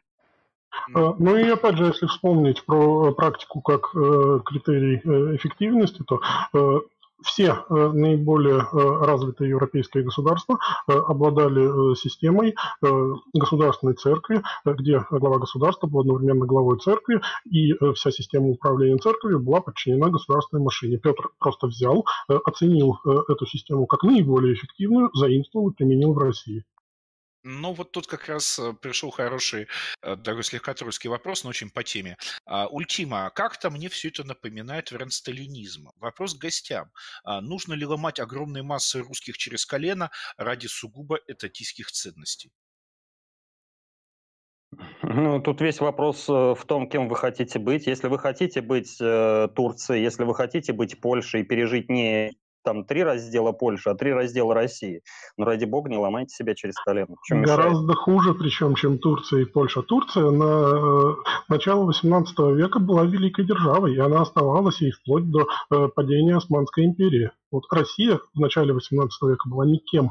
Это абсолютно ничтожное государство. Это уровень э, каких-то азиатских туземных ну, так на всякий случай просто я скажу то, что у Карла XI, у отца, да, э, Карла XII, э, в 1690-е годы были вполне как бы планы завоевания Архангельска и вообще вот, э, ну, собственно говоря, вот этого ну, бассейна Белого моря. То есть, ну, ради бога, то есть это был бы закрыт последний выход России к морям, да, он неудобный был, но это был последний выход. Дальше бы только Швеция играла роль ну, нынешней Украины. То есть транзит был бы, спас... это был бы только через территорию Швеции. Вы сами понимаете, тот, кто сидит на транзите, получает основные сливки, вот и все. Проект Петр, Петр это понимал, и Петр вот, ну, относился, относился к своим э, подданным как к детям малым, которых надо учить, которых ну, надо цивилизовывать. Ну, ну, так вот оно было, что сделаешь. Он это понимал, потом это поняли и остальные, и, собственно говоря, там те же самые западники и славянофилы, они в любом случае признавали величие Петра. Ну, просто славянофилы, не, славянофилам не нравились методы. Ну, бывает. А, нет, Главное, ну, на мой взгляд, э, результат. А, есть такая несколько безумная точка зрения, что а, чуть ли не революция 1917 года случилась из-за а, Петра, потому что своими реформами Петр I перебил, значит, э, какой-то, разорвал связь времен, лишил русский народ своих исконных традиционных корней, и вот из-за этой оторванности от своих корней, собственно, революция это и случилась, потому что, дескать, э, невозможно было на допетровскую-то Русь духовность опереться. А, я лично считаю бредом, но это все, но, а, скажем так, есть э, заметное количество поклонников, э, а, особенно среди людей почему-то евразийского вероисповедания. А почему не Рюрик? Почему не Рюрик тогда? Вот Рюрик основал, блин, и все понеслось к семнадцатому году. Ну, как бы надо учитывать, что после Петра тоже как бы вот были правители, были люди, которые там совершали ошибки. На мой взгляд, вот, ну, если лично мой взгляд спросить по поводу революции 17 года, даже не октябрьской, а февральской, да, я могу сказать, вот, ну, я для себя определил примерное время, когда все покатилось по накатанной к нему, к, вот, э, к революции. Это время Александра II. Вот лично мой взгляд. Наверное, почему эта тема уже другой передачи, но тем не менее. Вот когда говорится, что Петр виноват в том, что произошел какой-то культурный разрыв, там отличие неких широких народных масс от элиты, принципиально другая культура, э, я всегда э, призываю, э, посмотрите, что происходит в это время в других странах Европы. Вот возьмем прекрасную, очень развитую страну Пруссию, которая в дальнейшем станет гегемоном Германии и основой для создания Германской империи, одной из мощнейших стран мира в то время. Так вот, весь 18 век в Пруссии вся правящая элита, все дворянство говорило на французском языке. Э, языком придворного общения был французский. Э, Фридрих э, Великий писал и разговаривал на французском языке. Он как и значительная часть прусского дворянства, собственно, прусскую народную культуру презирал и считал совершенно ничтожной. То есть мы сделаем из этого такой же вывод, что это произошло там, вот, или просто будем говорить о том, что вот э, существовал период, э, когда э, в мире э, доминировала э, некая э, определенная культура, в данном случае французская. Вот. И Россия точно так же воспринимала ее как э, э, самый э, передовой образец, как воспринимали ее и другие страны. То есть не было какого-то вот принципиального разрыва, который характерен только для России. Это было везде. Ну почему сейчас никого не удивляет, что, ну, грубо говоря, а, сейчас в фаворе культура американская? То есть вот ну, можно спросить слушателей, они вот ходят э, в кино на русские фильмы, вот на российские или все-таки на Голливуд? То есть это почему-то никого не пугает. А то, что Петр, например, там э, любил голландскую терминологию или там французскую и так далее, то есть э, это почему-то напрягает. Ну, ребят, когда, какие, когда какая мода, ну, все следуют этой моде, что сделаешь. По терминологии здесь, э, наверное, как раз вот господин Махов сказал бы даже лучше меня, что просто тогда голландцы были законодательными флотской моды, и, соответственно, а, термины на голландском а, флотские перекочевали во многие языки. Точно так же, как, а, скажем, американцы законодатели моды в области компьютеров, и многие технические компьютерные термины, они, соответственно, перекочевали в языки мира из английского языка русские что-нибудь создадут, ну вот как вот спутник перекочевал во многие а, языки мира, будет, соответственно, русские слова появляться. Mm-hmm. Поэтому, но как бы тут э, нам э, для вот э, такой вот дискуссии про там разрыв связи времен, а, тут нам, конечно, нужен какой-нибудь искренний сумасшедший евразиец.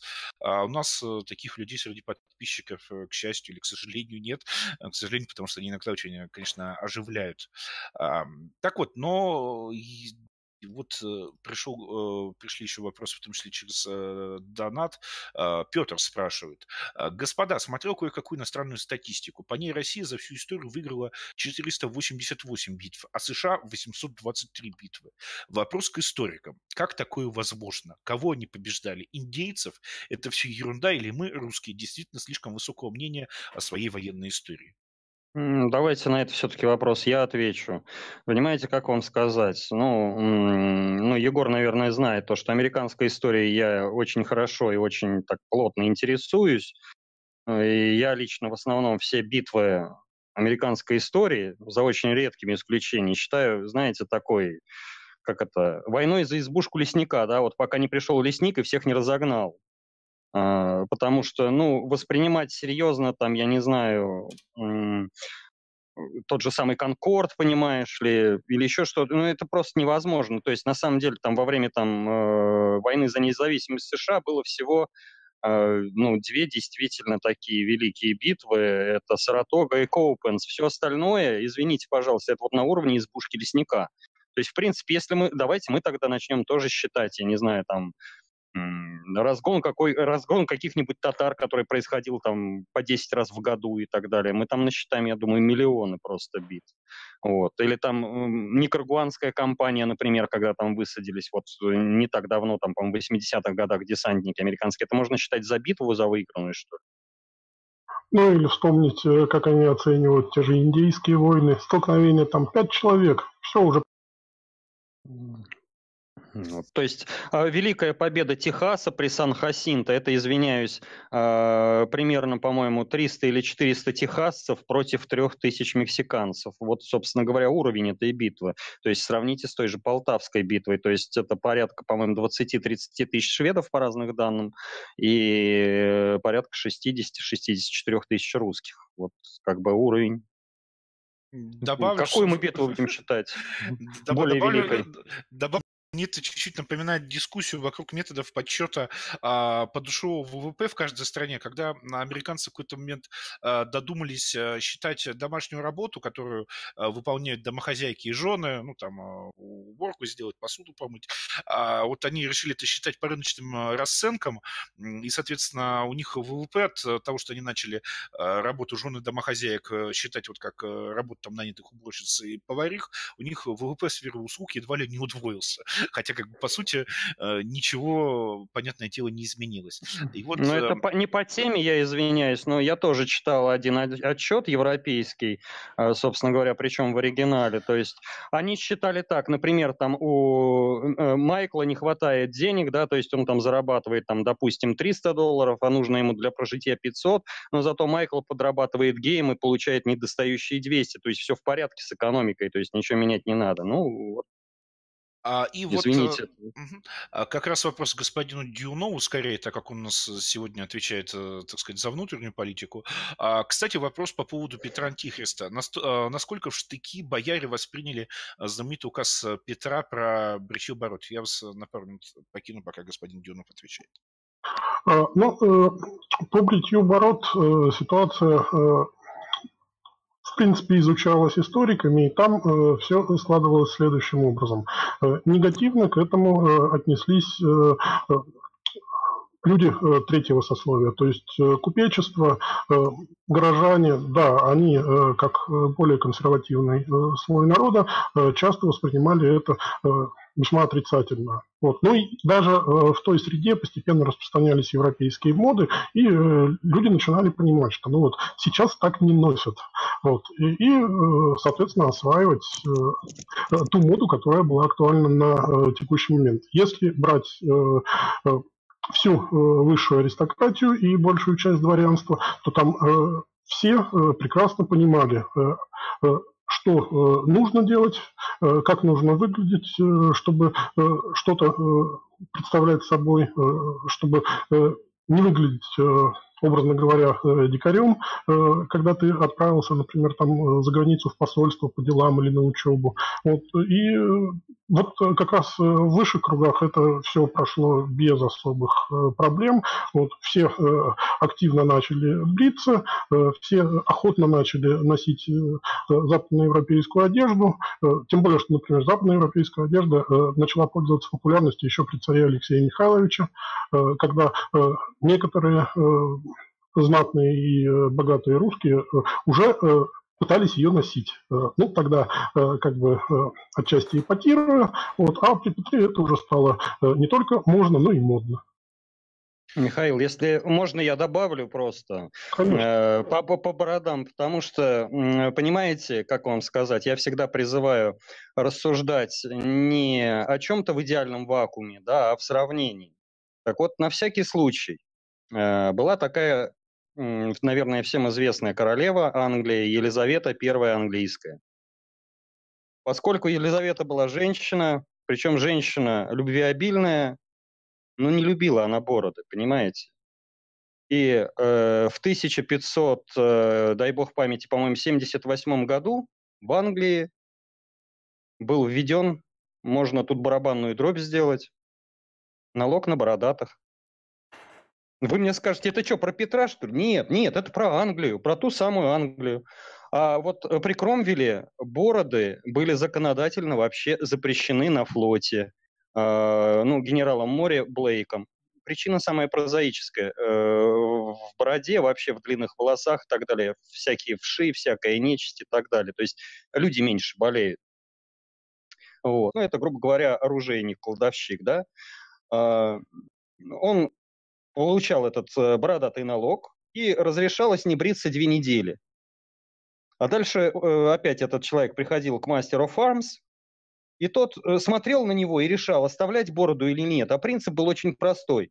Борода без обсуждений сбривалась, если человек с бородой выглядел глупо. Цитата. Bird looks stupid.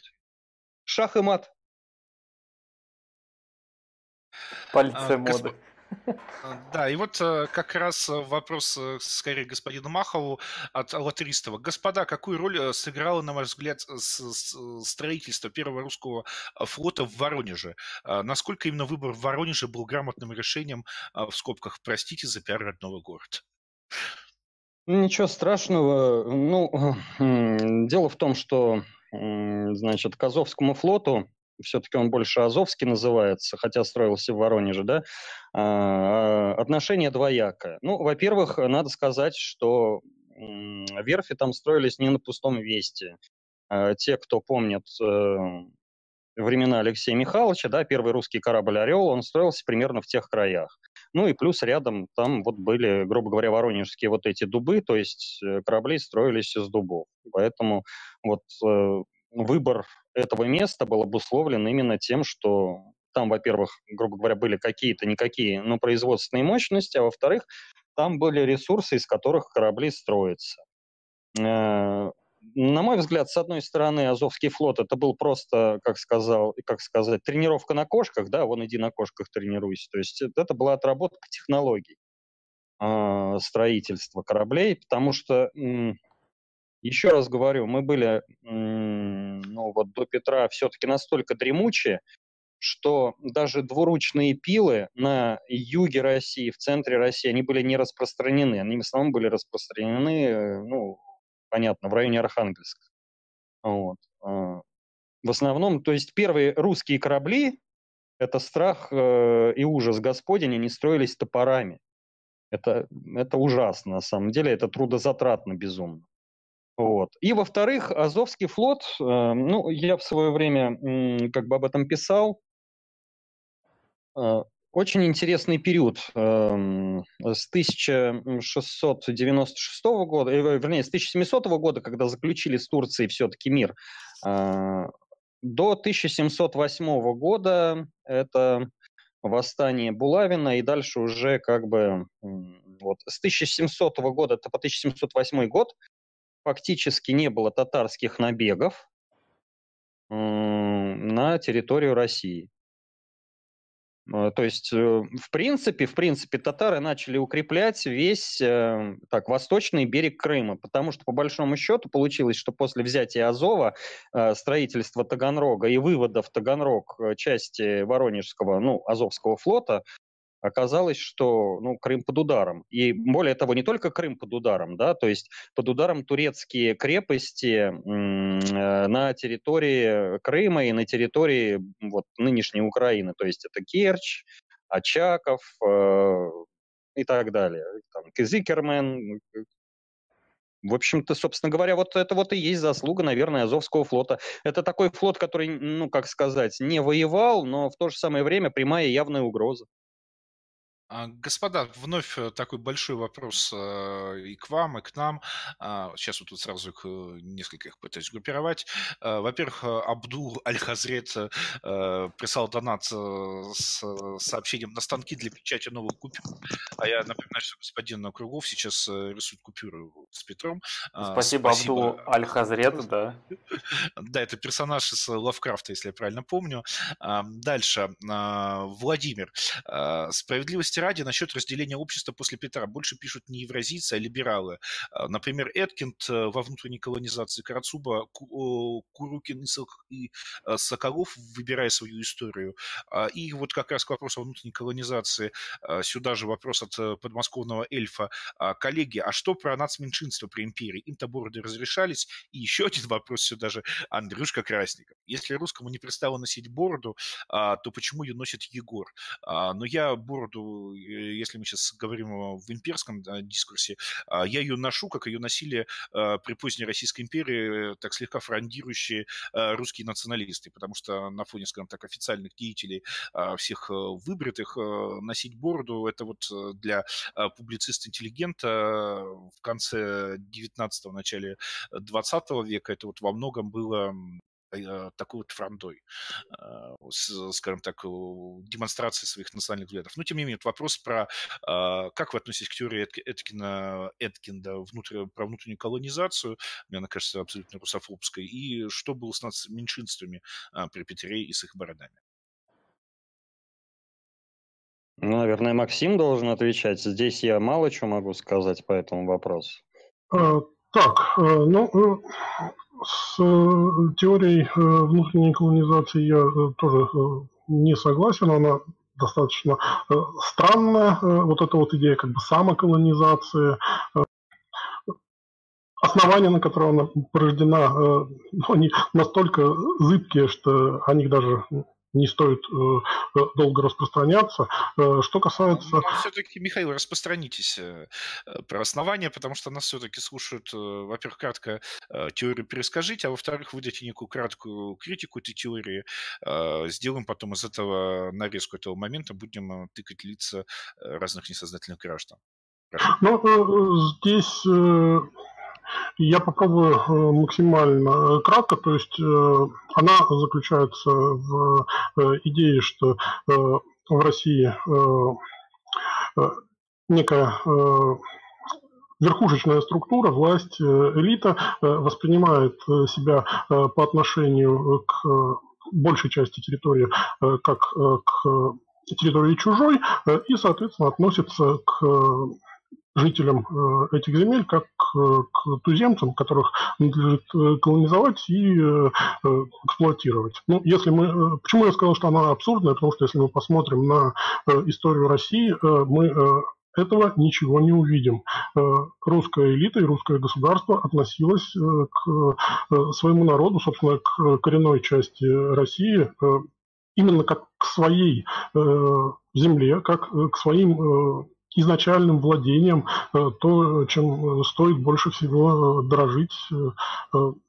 Ну а когда начинают говорить, что мол, элементом вот этой вот самой колонизации было расслоение общества, когда там элита приобретала некий такой инородческий характер, там офранцузилась. Но ну, я на эту тему уже чуть раньше рассуждал, что это на самом деле не так, и это было общим явлением для всей Европы. Вот. Ну, я надеюсь, немножечко добавлю я немножечко добавлю. Я э, не в плане, там, э, скажем, там, подтвердить или опровергнуть теорию, э, но на самом деле э, элита действительно наша ну, как сказать, немножко начала уже портиться примерно с 1815 года. То есть и здесь были, ну, скажем так, экономические проблемы прежде всего, во главу угла ставились. То есть, во-первых, в России стало слишком большое население, новые территории фактически не осваивались. Э, последнее освоение было при Черноморье, но и там уже были проблемы с землей. И в результате ну, большинство наших дворян, оно по большому счету шло в дворянский банк, а, свои земли давало в залог, жило и так далее. И здесь уже началось действительно потребительское отношение к крестьянам, к, ну, к своему податному населению, грубо говоря. Но говорить об этом при Петре, на мой взгляд, ну просто глупо. И а... тем более о более ранних периодах. Да, и тем более потому, что у нас наоборот был избыток земли и слишком большой недостаток населения. Ну, я, скажем, скажу, что начинаем потреблять выражение вроде потребительское отношение к крестьянам, а, мы вступаем на скользкую дорожку, потому что, ну, там, а, а у английских пэров, ну, которые владели, там, скольки, 80% всей земли в Англии даже к концу 19 века, у, у них, значит, к обрабатывавшим эту землю, там, крестьянам или уже даже а, рабочим, потому что там нагораживание все прочее случилось, у них какое-то другое, что ли, отношение было? То есть, а где вообще как бы... Ну, э, нет, ну, здесь, э, нет, здесь все очень просто просто. То есть, ну, давайте даже если мы немножечко отойдем в сторону и рассмотрим на примере Ирландии, да, то есть а, понятно, что в основном ирландское зерно англичанами продавалось за границу, то есть, ну, на экспорт.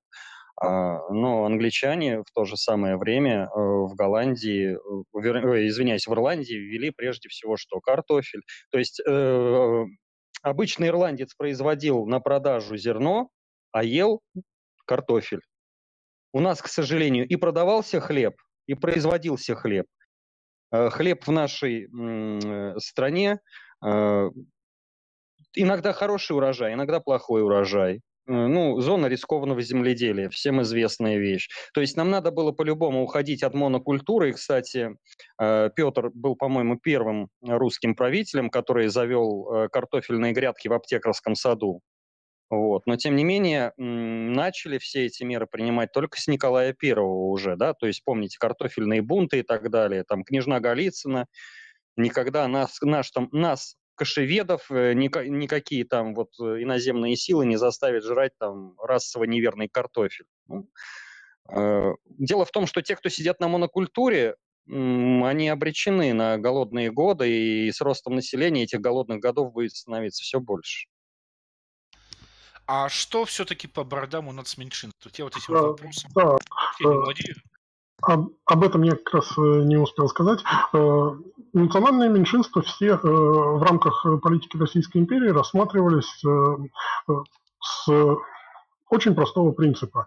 Если это меньшинство недостаточно развито, чтобы подняться на уровень русского народа, собственно говоря, главного народа империи, то они имеют право жить так, как считают нужным.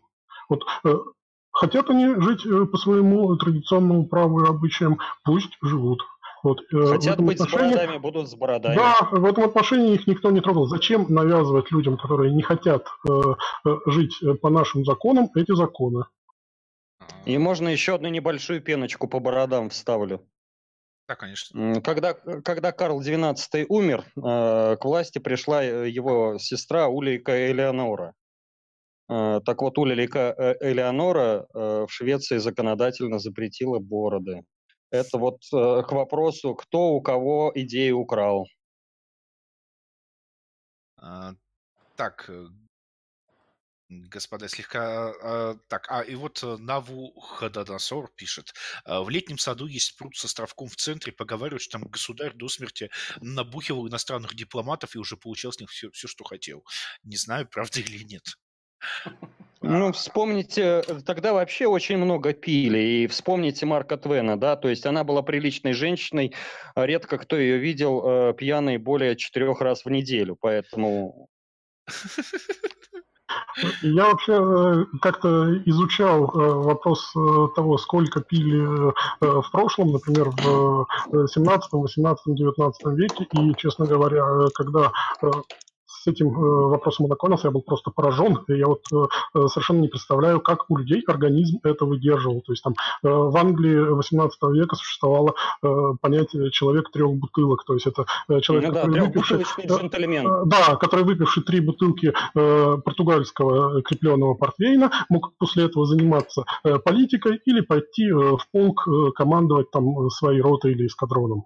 Нет, Или причем тут уточнение, уточнение небольшое. Он должен был эти бут три бутылки выпить сразу залпом. Да, То есть да, это да. вот не, не сидишь, растягивая там в кафе за приятной беседой. Ты выпил три бутылки, пошел да, заниматься верно. своими делами. Все нормально, все хорошо. То есть, вот, То есть... Э, сейчас такие вещи просто немыслимы, а тогда как-то вот как жили люди, могучие люди были. Вот. Вот. Более того, скажу, извиняюсь, алкоголь это любимая тема, поэтому тут уж нельзя без этого, как русский человек без алкоголя, да, то есть э, те, кто считают, те, кто сейчас вот покупают там Black Bacardi и так далее, Ромы, да, вот так на всякий случай знаете, что э, до э, реформы Вернона на английском флоте, а уж тем более всякие там пираты, Джеки Воробьи и так далее, э, пили ром 70-градусный. Ого. То есть, что это? Это так называемая бочковая крепость. Бинбоу вот жалуется на то, что дайте мне рома, он просит 70-градусного рома, а не вот эту фигню, которую вы покупаете сейчас во всяких Ашанах и прочих там каруселях. А, господа, и вот э, вопрос от э, Мирукая, это, э, кстати, художник от Убер-Маргинала. А, кстати, а что там по колонизации Урала, Сибири, Дальнего Востока при, собственно, Петре Великом? Петру можно сказать спасибо только за то, что он нерчинские серебряные прииски нашел. Вот. А по поводу а, ну, вот по поводу Урала я могу сказать так. То есть вот эм, вернее, я даже скажу такую одну фразу, она дискуссионная, но тем не менее, может быть, вот э, Максим это вот э, или поможет, или наоборот он опровергнет и так далее. То есть, да, вот был, например, такой э, Акин Феди, вернее, Никита Демидов. Вот Петр его знал, Петр его уважал, Петр ему дал завод, Петр э, Демидов из этого развил там большую мануфактуру, большой завод и так далее. И даже в 1725 году первое демидовское железо, то есть это, это как раз канун смерти Петра пошло э, на экспорт впервые, э, российское железо. Вот. А были другие люди с деньгами, но Петр их не знал. И Петр им не разрешал там строить заводы, осваивать и так далее. Поэтому капитализм у нас, конечно, строился при Петре, но капитализм в основном у нас строился государственный. То есть капитализм под контролем государства мы строим до сих пор. Ну, тут я добавлю, э, что, на мой взгляд, э, на тот момент а другого ничего нельзя было построить. Э, ну, к Петру-то как момент... раз претензий не было. Нет, он, он кейс, кейс, это, там, кейсианством не баловался, он экономистов не читал э, нынешних, извините, он не знал там о, о мальтузианских там ловушках и так далее. Он, извините, все, как сказать, на собственном опыте, на, вот все, что смог, то и выдал. Не было тогда понятия, извините, ни НДС, ни Э, кассового аппарата, там, ни сверок с налоговой инспекции. Ну, не было этого, что сделаешь? Поэтому это больше проблема как бы наша, а не его. Ну да, тут я полностью согласен. И вот тут можно э, привести очень, э, на мой взгляд, э, показательную историческую параллель. Если мы посмотрим на э, экономическую модернизацию э, Южной Кореи после Второй мировой войны, то она удивительно похожа на схему, которая была применена Петром. То есть э, государство строит какое-то предприятие и отдает его в управление. Если человек эффективно управляет, он в итоге становится его собственником. Вот один в один схема была это. То, то что работало за 300 лет до этого, сработало и в 20 веке. Ну, тут еще можно по экономике добавить. Эм, э, понимаете ли, в чем проблема? Проблема в том, что мы слишком э, прекраснодушно и так вот с э, истовой верой относимся ко всем вот этим иностранным экономическим учениям, не пытаясь эм, ну, на них взглянуть критически и применительно к нашей стране, к нашей ситуации. То есть э, вот ну, у меня в ЖЖ в свое время очень много споров было на эту тему, да, то есть э, даже есть шутка, э, то есть если запереть трех экономистов в отдельной комнате, то они выдадут как минимум четыре экономические теории по пять опровержений на каждую из них. То есть относиться серьезно к какой-то теории экономической я бы не стал. На мой взгляд, тут должен все решать здравый смысл. А, и нельзя говорить, что вот протекционизм, например, это там отжившее э, понятие, что он сейчас там, ну, сейчас там моден, например, там, я не знаю, открытый рынок, свободный рынок. А, надо делать так, чтобы было, как сказать, э, удобно тебе, чтобы ты с этого получал прибыль. В этом, наверное, главный как бы, принцип должен быть. Петр, да, Петр вводил махровый протекционизм иногда даже не в свою пользу. Ну, Егор помнит, мы писали об этом в сериале, по-моему, «Россия и Англия». Ну, вот. То есть Астерман потом немного вот эти петровские перегибы убирал. А, то есть а, у ну, Астермана мысль, Астерман это все-таки тоже птенец гнезда Петрова, и у Астермана мысль была просто идеальна и проста. То есть 30% барьер – это максимальный барьер. Если наше производство даже с такой э, помощью не может развиться, нефиг его поддерживать. А, но я скажу лишь, что сейчас фритуридерство не особо популярно, а, потому что рекламой протекционизма занимается а, Дональд Иванович Трамп, э, который там торговую войну с Китаем развернул. Поэтому, так сказать, э, внезапно адвокатом протекционизма против глобального рынка стал вот э, глава самой большой на данный момент эм, экономики мира.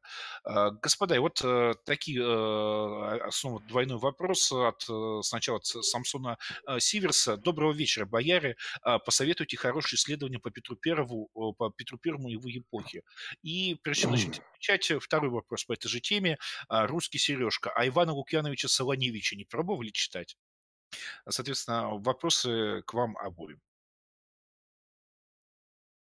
Ну, э, давайте тогда начну я. В принципе, э, понимаете ли, проблема в том, что я-то в основном э, читал исследования специфические то бишь это флот и все, что с ним связано. А, плюс мне был интересен взгляд со стороны, то есть это английские исследования, французские исследования, голландские исследования.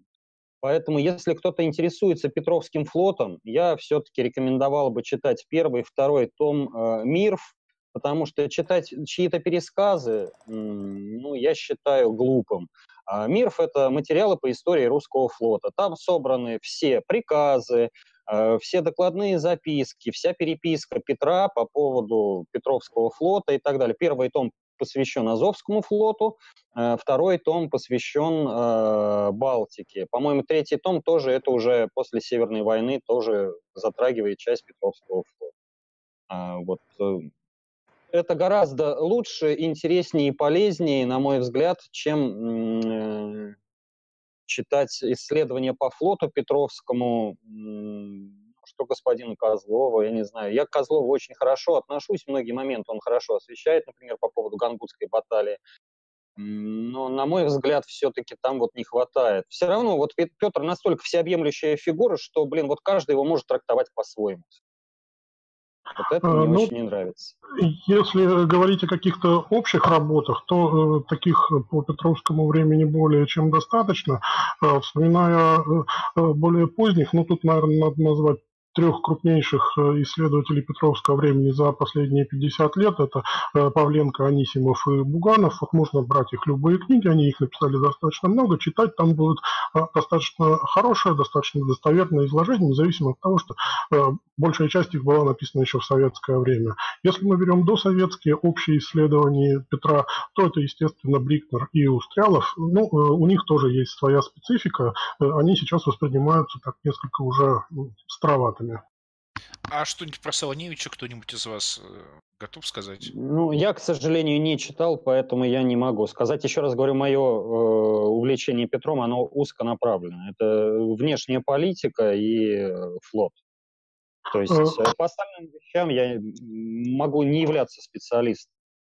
По поводу Солоневича, э, ну, Солоневич очень интересный мыслитель русский мыслитель, ну, который заслуживает э, э того, чтобы быть э, помещенным в число ведущих мыслителей э, 20 века. Но у него, э, как у любого э, э философа и политического деятеля э, были определенные специфические моменты, на которых его переклинивало. В частности, на петровских реформах его конкретно переклинивало. То есть он тут излагал самый худший вариант извода славянофильской пропаганды. Э, он э, настолько любил э, старое московское царство, что Петра просто ненавидел, причем эта ненависть доходила до абсурда у него. Ну и еще вот по поводу э, мифов, да, это по поводу там народного населения и тому подобное, я бы все-таки не советовал в этом плане читать Миронова э, по Петру э, по одной простой причине, потому что сейчас выходят новые исследования, ну правда я их читал в качестве только статей, вот. Эм, дело в том, что, например, по, по поводу того же самого Петербурга, ну, количество умерших, оно завышено даже не в разы, а в десятки раз. То есть Петр, наверное, это друг всех сибиряков нынешних, потому что это человек, который, например, первым изобрел вахтовый метод. То есть он выписывает, например, 5000 крестьян, он их распределяет, например, на 4 сезона. Весна, зима, лето, осень. Вот. И, соответственно, там э, получается по тысяче каждый каждые три месяца работают. И, то есть не было смысла сгонять туда вот эту кучу народу, чтобы она, извините, не могла ничего кушать и просто перемерла, передохла, или как-то неправильно это говорить, ну, умерла. Да? И еще одно исследование хотел бы посоветовать. Это по внешней политике России. Оно 80-х годов, немного устаревшее, но тем не менее вот почитать для общего развития очень интересно. Это Владимир Боболев «Внешняя политика России эпохи Петра Первого». На мой взгляд, очень такое достойное, хорошее исследование. По крайней мере, вот какой-то первичный такой задел оно даст. Ну а дальше, дальше копайте. Сейчас интернет-революция. По внешней политике есть очень неплохая монография Молчанова «Дипломатия Петра Великого». Да, тоже. Тоже такое популярное, э, популярное издание, в котором все хорошим языком изложено. Вот, а вот э, что касается э, якобы гигантских потерь, которые э, понес народ за время правления Петра Великого, ну, это вообще такой вот один из, можно сказать, ключевых исторических мифов России XVIII века. То есть об этом очень много говорят, но все факты свидетельствуют в пользу того, что на самом деле никакого вот такого вымирания государства, в это, вымирания народа в это время не было. А, но я читал про вымирание, скажем так, что а, так как там а, пошли же подушевые, э, была введена подушевая подать вместо, значит, подати с, со двора, то, собственно, при появлении ревизоров, или не помню, как они тогда правильно назывались, добрый русский народ а, начинал массово умирать. То есть, как бы приезжает инспекция, сколько человек живет, нисколько не живет, все умерли, очень мертвые, лежат совсем этим. А, то есть как бы надо понимать, что, а, скажем так, э, обманывать э, проверяющие фискальные органы, а, это, в общем, на нашей суровой северной территории не вчера придумали. И ну, не поэтому... только у нас. И не только у нас, вспомните, да. Вспомните да, да, Англия. Есть... Как называлась перепись населения там, вот эта книга? Книга страшного суда, то есть все от нее бежали подальше, потому что попал туда, должен платить. Да, и поэтому, если по переписи внезапно, э, значит, э, в какой-то деревне все вымерли, то это не означает, э, а, что это народ от чудовищных, значит, петровских притеснений а, весь взял да и помер. Объяснение может быть а, куда более прозаичным. Со своей ну, стороны... Там еще более, более интересно было, извиняюсь, Егор, что перебиваю, но там, вот смотрите, допустим, посчитали какую-то мы деревню, да, в переписи. Количество дворов интересовало, потому что душевой это количество вот, э, ну, дворов, грубо говоря. То есть это, ну, жены, дети не участвовали в этом, в оплате. Вот. А, деревня вымерла, но эта деревня будет платить до следующей ревизии. То есть эти деньги будет эм, дворянин, помещик раскидывать либо на тех, кто живой, либо выкладывать из своего кармана. Поэтому, кстати, было очень в этом плане неудобно, потому что переписи в России проводились очень нерегулярно. В 18 веке вообще э, периодичность там 20-30 лет между переписью считалась нормальной.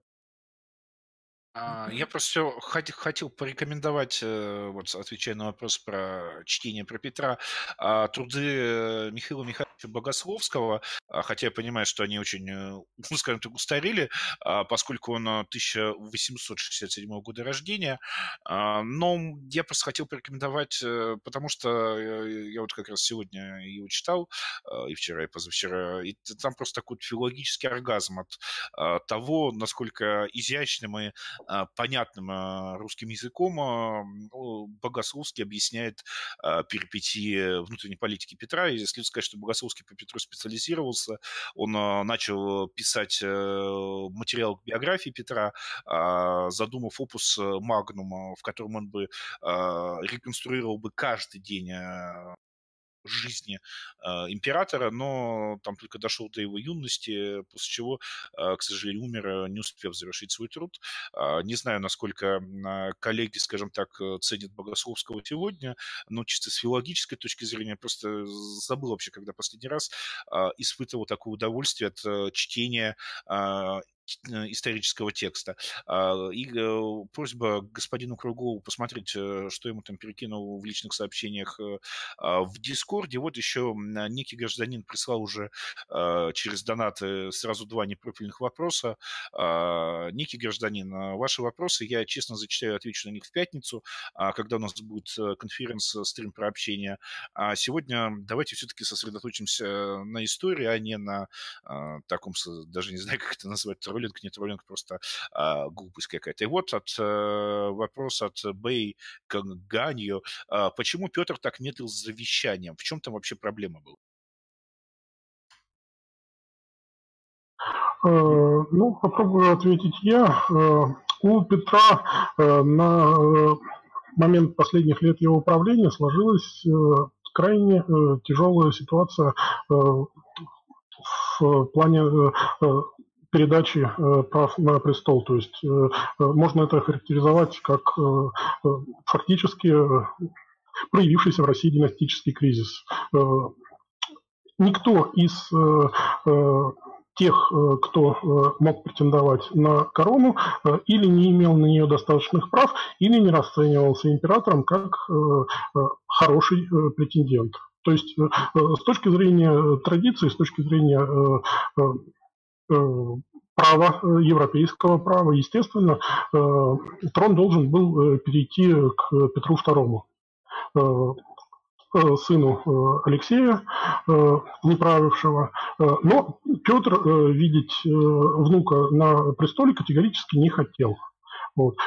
Другие кандидатуры были крайне сомнительно э, в плане э, законности. То есть передача власти э, малолетней принцессе Елизавете была бы крайне странной. Передача власти будущей императрице Екатерине, ну, она, конечно, ее все равно получила, но э, э, вся русская элита прекрасно понимала, э, э какова ей цена. Э, то есть это... Ну, напомним еще, извиняюсь, то, что перебиваю, э, ведь э, скандал с Монсом еще был. То есть, да, да, да. И кроме того, один, Петр к этому моменту разругался. Доверие.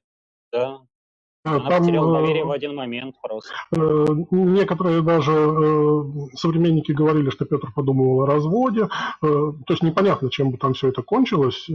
Но Короче, э, в России в этот момент был э, реально династический кризис. И мне кажется, что э, как раз вот издание указа о престолонаследии, когда император имеет право назначать вообще любого преемника, он во многом был попыткой Петра этот династический кризис разрешить.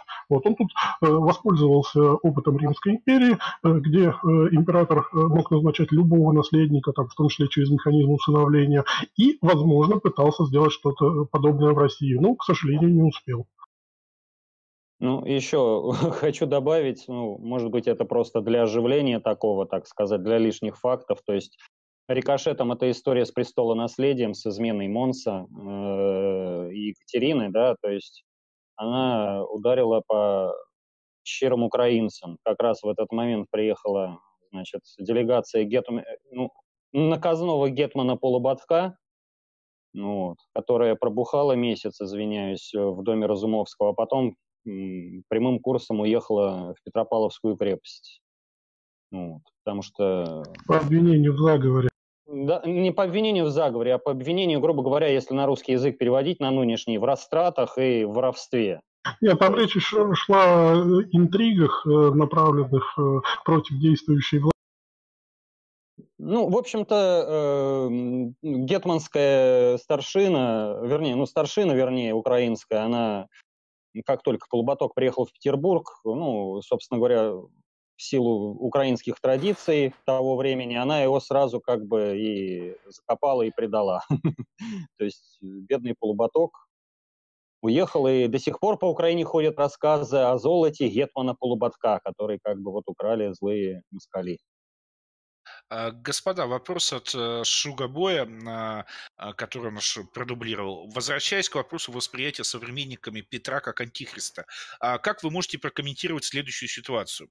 Петр женится на Екатерине, которая изначально не была православной. Приходит в православие через Алексея Петровича. На официальной церемонии крещения Алексей выступил как восприемник. Получается, что Петр женился на крестной дочери сына, которая имела духовное отчество Алексеевна. В те времена духовное родство приравнивалось к ровному, а может и стояло выше. В обществе это воспринималось как женитьба деда на внучке, и это при живой-то первой жене. На мой взгляд, извините, пожалуйста, нет, ну если быть фанатиком, то действительно можно и на солнце пятна найти, но вспом... Э, я предлагаю вспомнить Алексея Михайловича, сколько у него было жен, Ивана Грозного, сколько у него было жен, и жена Черкешенко и так далее. В общем, на мой взгляд, это совершенно не принципиально. И, ну, как сказать, тот, кто ищет э, что-то плохое, он найдет плохое даже в том, что будет, даже если будет все идеально, даже если будет расово верная православная жена, ну вот, блин, что-то не так одета, не то носит, понимаешь, не ту прическу сделала, сегодня вот, понимаешь, головной убор не надела. Все, блин, явно антихристовое влияние какое-то. Но тут еще можно посмотреть, а как отозвалось э, тогдашнее русское общество э, на э, женитьбу Петра Первого. То есть понятно, что мы совершенно не знаем, как на это отреагировали крестьяне. Мы можем предполагать, как на это отреагировали, например, э, старообрядцы, ну, явно негативно. Э, но э, как на это отреагировало, собственно говоря, то общество, которое относилось к числу лиц, принимающих решения, то есть высшая аристократия и дворянство, мы прекрасно знаем, отреагировали они совершенно спокойно, никаких серьезных разговоров про царя Антихриста и про то, что там кровосмесительный брак Ничего этого не было. Понятно. То есть это просто э, Шурабой, так сказать, нашел некий занимательный факт и решил его очень, а, скажем так, вольно интерпретировать. Вопрос от э, Северина. А как господа относятся к такому явлению, как Россика? А насколько достоверным источником следует считать записки иностранцев? На чьи тексты стоит обратить внимание? Ну, читая записки иностранцев, надо понимать, что это записки прежде всего иностранцев. То есть э, вы же помните прекрасно эту пословицу, да, то, что если бы у кошек был бы бог, то, скорее всего, он бы ловил мышей. То есть, естественно, иностранцы, будучи в России, воспринимали все эм, ну, через призму своей страны, через призму своего понимания. Это как бы должно быть ясно и понятно, и ни для кого не должно составлять секрета. Вот. А, на мой взгляд, очень интересные записки. Можно почитать у двух людей. Это английский посланник при русском дворе, он был в России очень долгое время, Чарльз Уитворд. Вот. А, кстати, есть эм, ну, неподтвержденная, скажем, но версия, что Витвард это был один из сотрудников э, герцога Оксфорда, который создал первую в Англии такую эффективную разведслужбу. И вторая записка, кстати, она составлена, собственно говоря, насколько я понимаю, либо с подачи Оксфорда, либо с подачи Витворта. Это Даниэль Дефо. Даниэль Дефо, собственно говоря, можно сказать, для Англии в своем памфлете Э, что такое Россия, зачем она нужна, открыл для Англии Россию.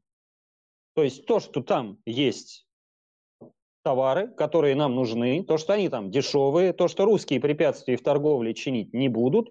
И, в принципе, ребят, о чем мы держимся за всякие Швеции, Норвегии и так далее?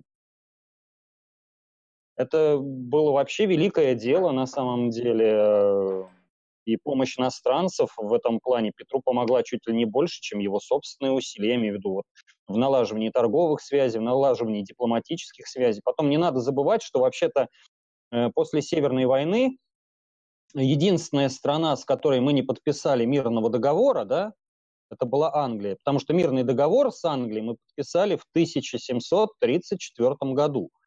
А, Антиох Кантемир постарался.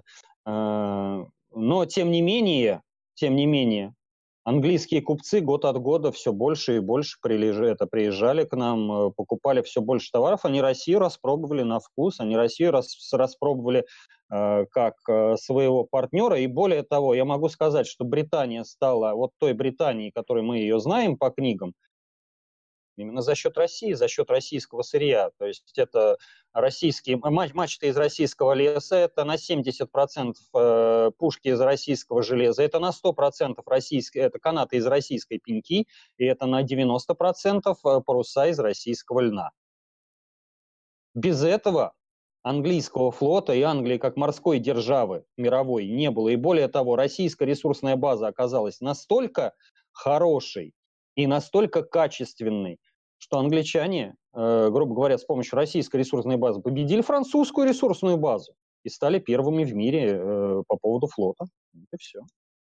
А, а, возвращаясь э, к иностранцам в России, ну, блин, ну, надо воспринимать их, э, ну, как один из источников, но надо понимать, что люди не только могли там какие-то гадости, глупости говорить, они просто могли через свою призму это как-то вот э, значит, преломлять и выдавать немного не то, что на самом деле было. То есть, ну, это один из источников, но не главный. А, вот как раз по этому поводу хочу добавить.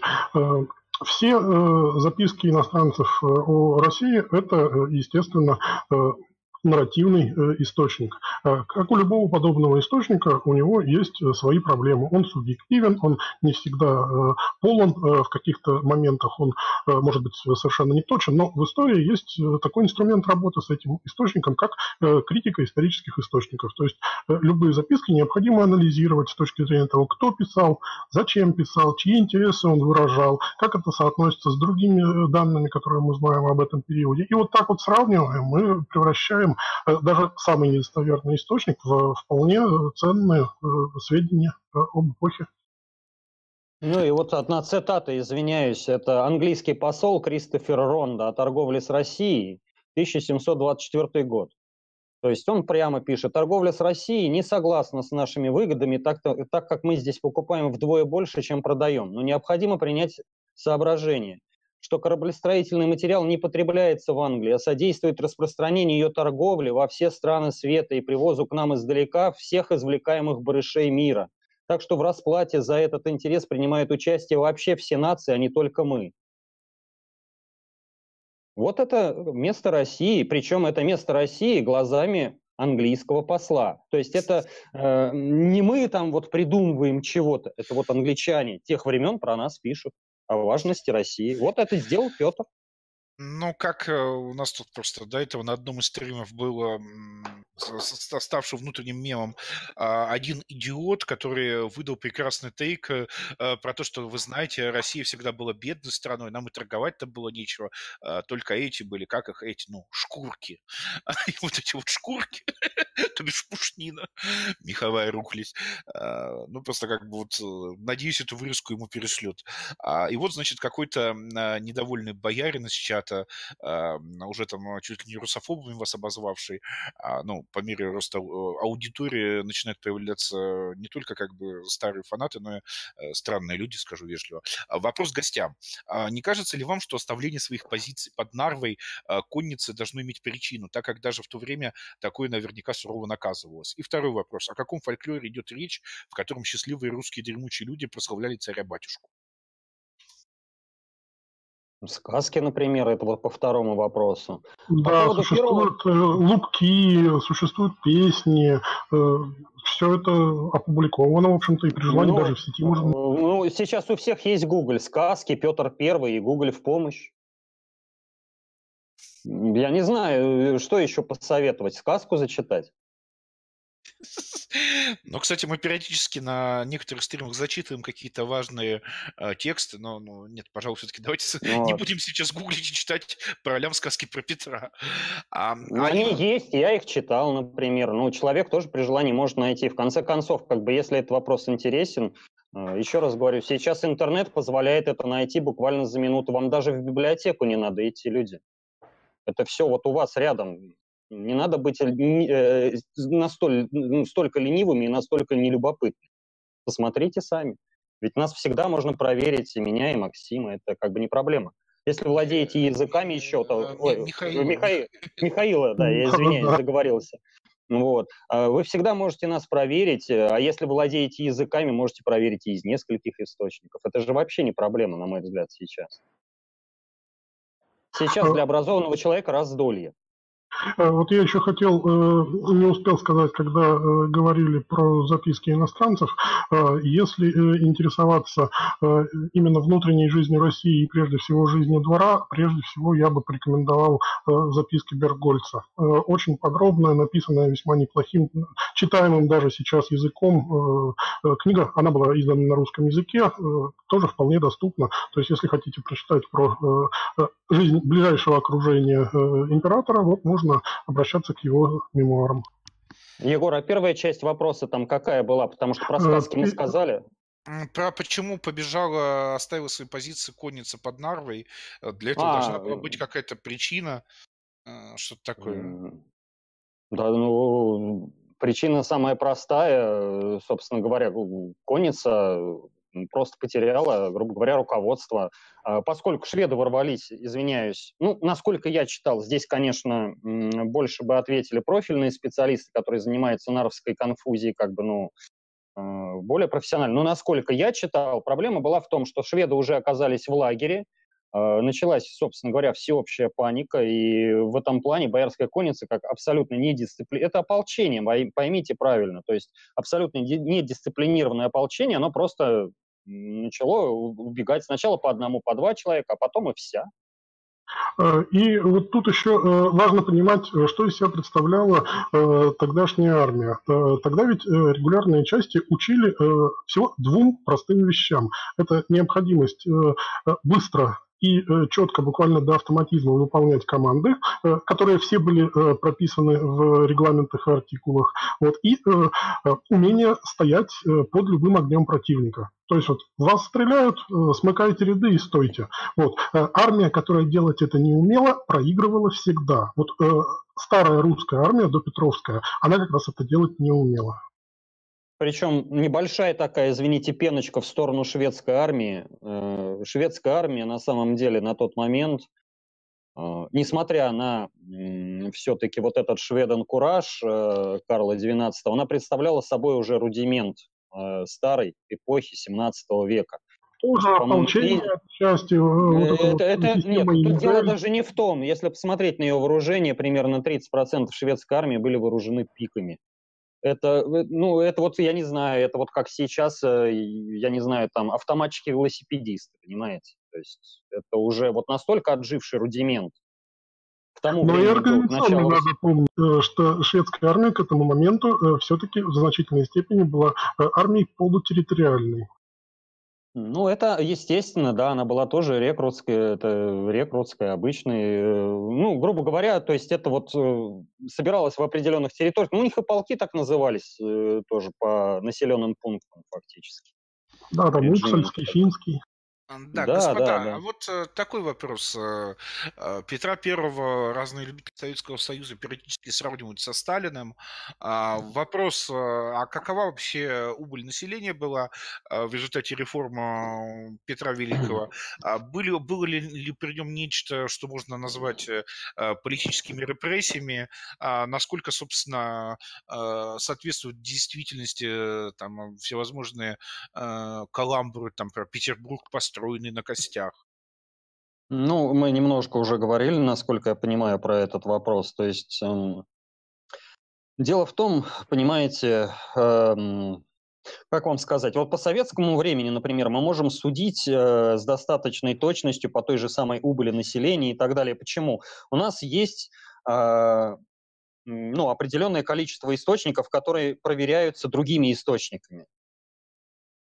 По Петру у нас э, такие источники обрывочные, либо отсутствуют вовсе. Вот у нас есть там ревизия, да, там, но ревизия это опять-таки не количество людей, это количество, насколько я понимаю, там дворов или податного населения всего лишь. А были, э, ну, скажем, люди, освобожденные от подати, или были люди, которые, скажем, там, ну, вот как мы говорили, пустились в бега и так далее. То есть это настолько оценочное суждение, что тут только с какой-то долей вероятности можно говорить. Э, если хотите, я вот э, могу сейчас, пока говорит вот мой визави, то есть э, по, это, поискать и скинуть эти ссылки по поводу Петербурга, построенного на костях якобы. Как бы это не проблема. А, вот э, то, что э, якобы э, население России во время э, Петра Первого э, потерпело какой-то огромный ущерб.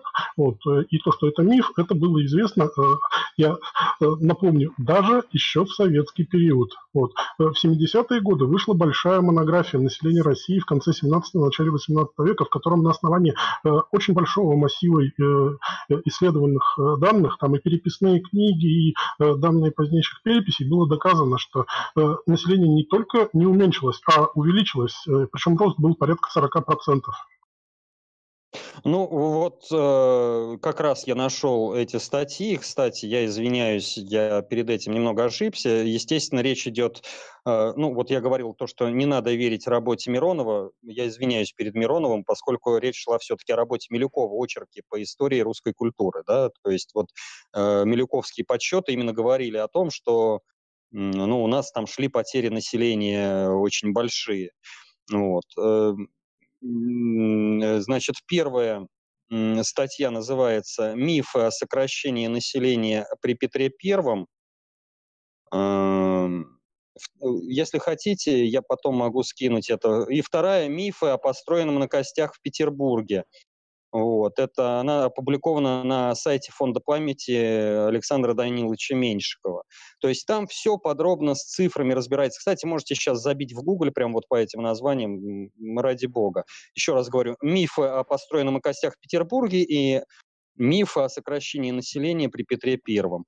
Э, вот там в этих статьях подробно, с цифрами, с источниковой базой разбирается, что, как и почему было. То есть э, можно прямо искать вот эту вот монографию населения России, она в сети есть.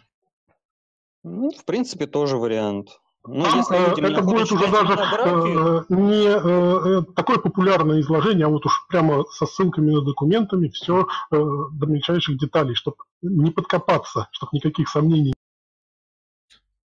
ну, я думаю, просто этому разбору уже можно какой-то тематический отдельный стрим посвятить. А, и вот э, такой вот вопрос. Э, взаимодействовал ли как-то Петр I э, с Константинопольским патриархатом и каковы были итоги? Ну, это не ко мне.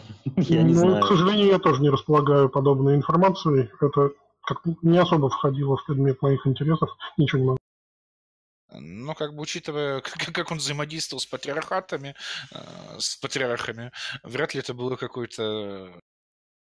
Нет, но Петр, э, если говорить о том, Петр все использовал к своей пользе. В принципе, э, Петр первый, кто начал использовать, грубо говоря, братушек, сербов, черногорцев и так далее, Сношение с той же Молдавией шло очень активно да, именно да, через да. линию вот православной церкви, э, что, мол, мы вас поддержим против... Э, просто проблема в том, что он использовал именно их к своей пользе, а не так, как потом, чтобы вот нести светлую радость болгарам или сербам, ну, в ущерб себе. Благотворительности там не было.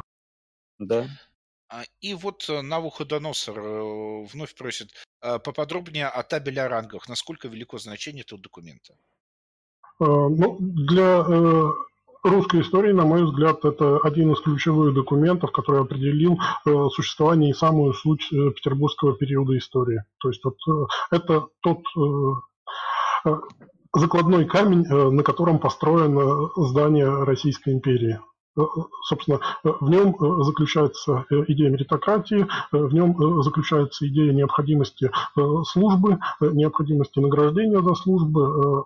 Ну, все, что у нас было, было в значительной степени э, за счет э, табеля рангов. Вот э, тут, кстати, можно э, привести тоже еще один пример, сравнивать, скажем, э, меритократию в России Петровской и после Петровской и такую классическую аристократическую страну, как Англия. Ну, совершенно типичный. Вот берем Англию. Живет там какой-нибудь лорд, вот у него там имеются э, большие земельные владения, там один или несколько замков. Вот. Э, при этом он просто по факту того, что он лорд, вот, э, он является одним из командиров, а возможно и командиром местного полка территориальной обороны. Вот просто по факту. Он может ни разу, ни одного дня в жизни не прослужить в армии, но он просто по факту своего происхождения офицер.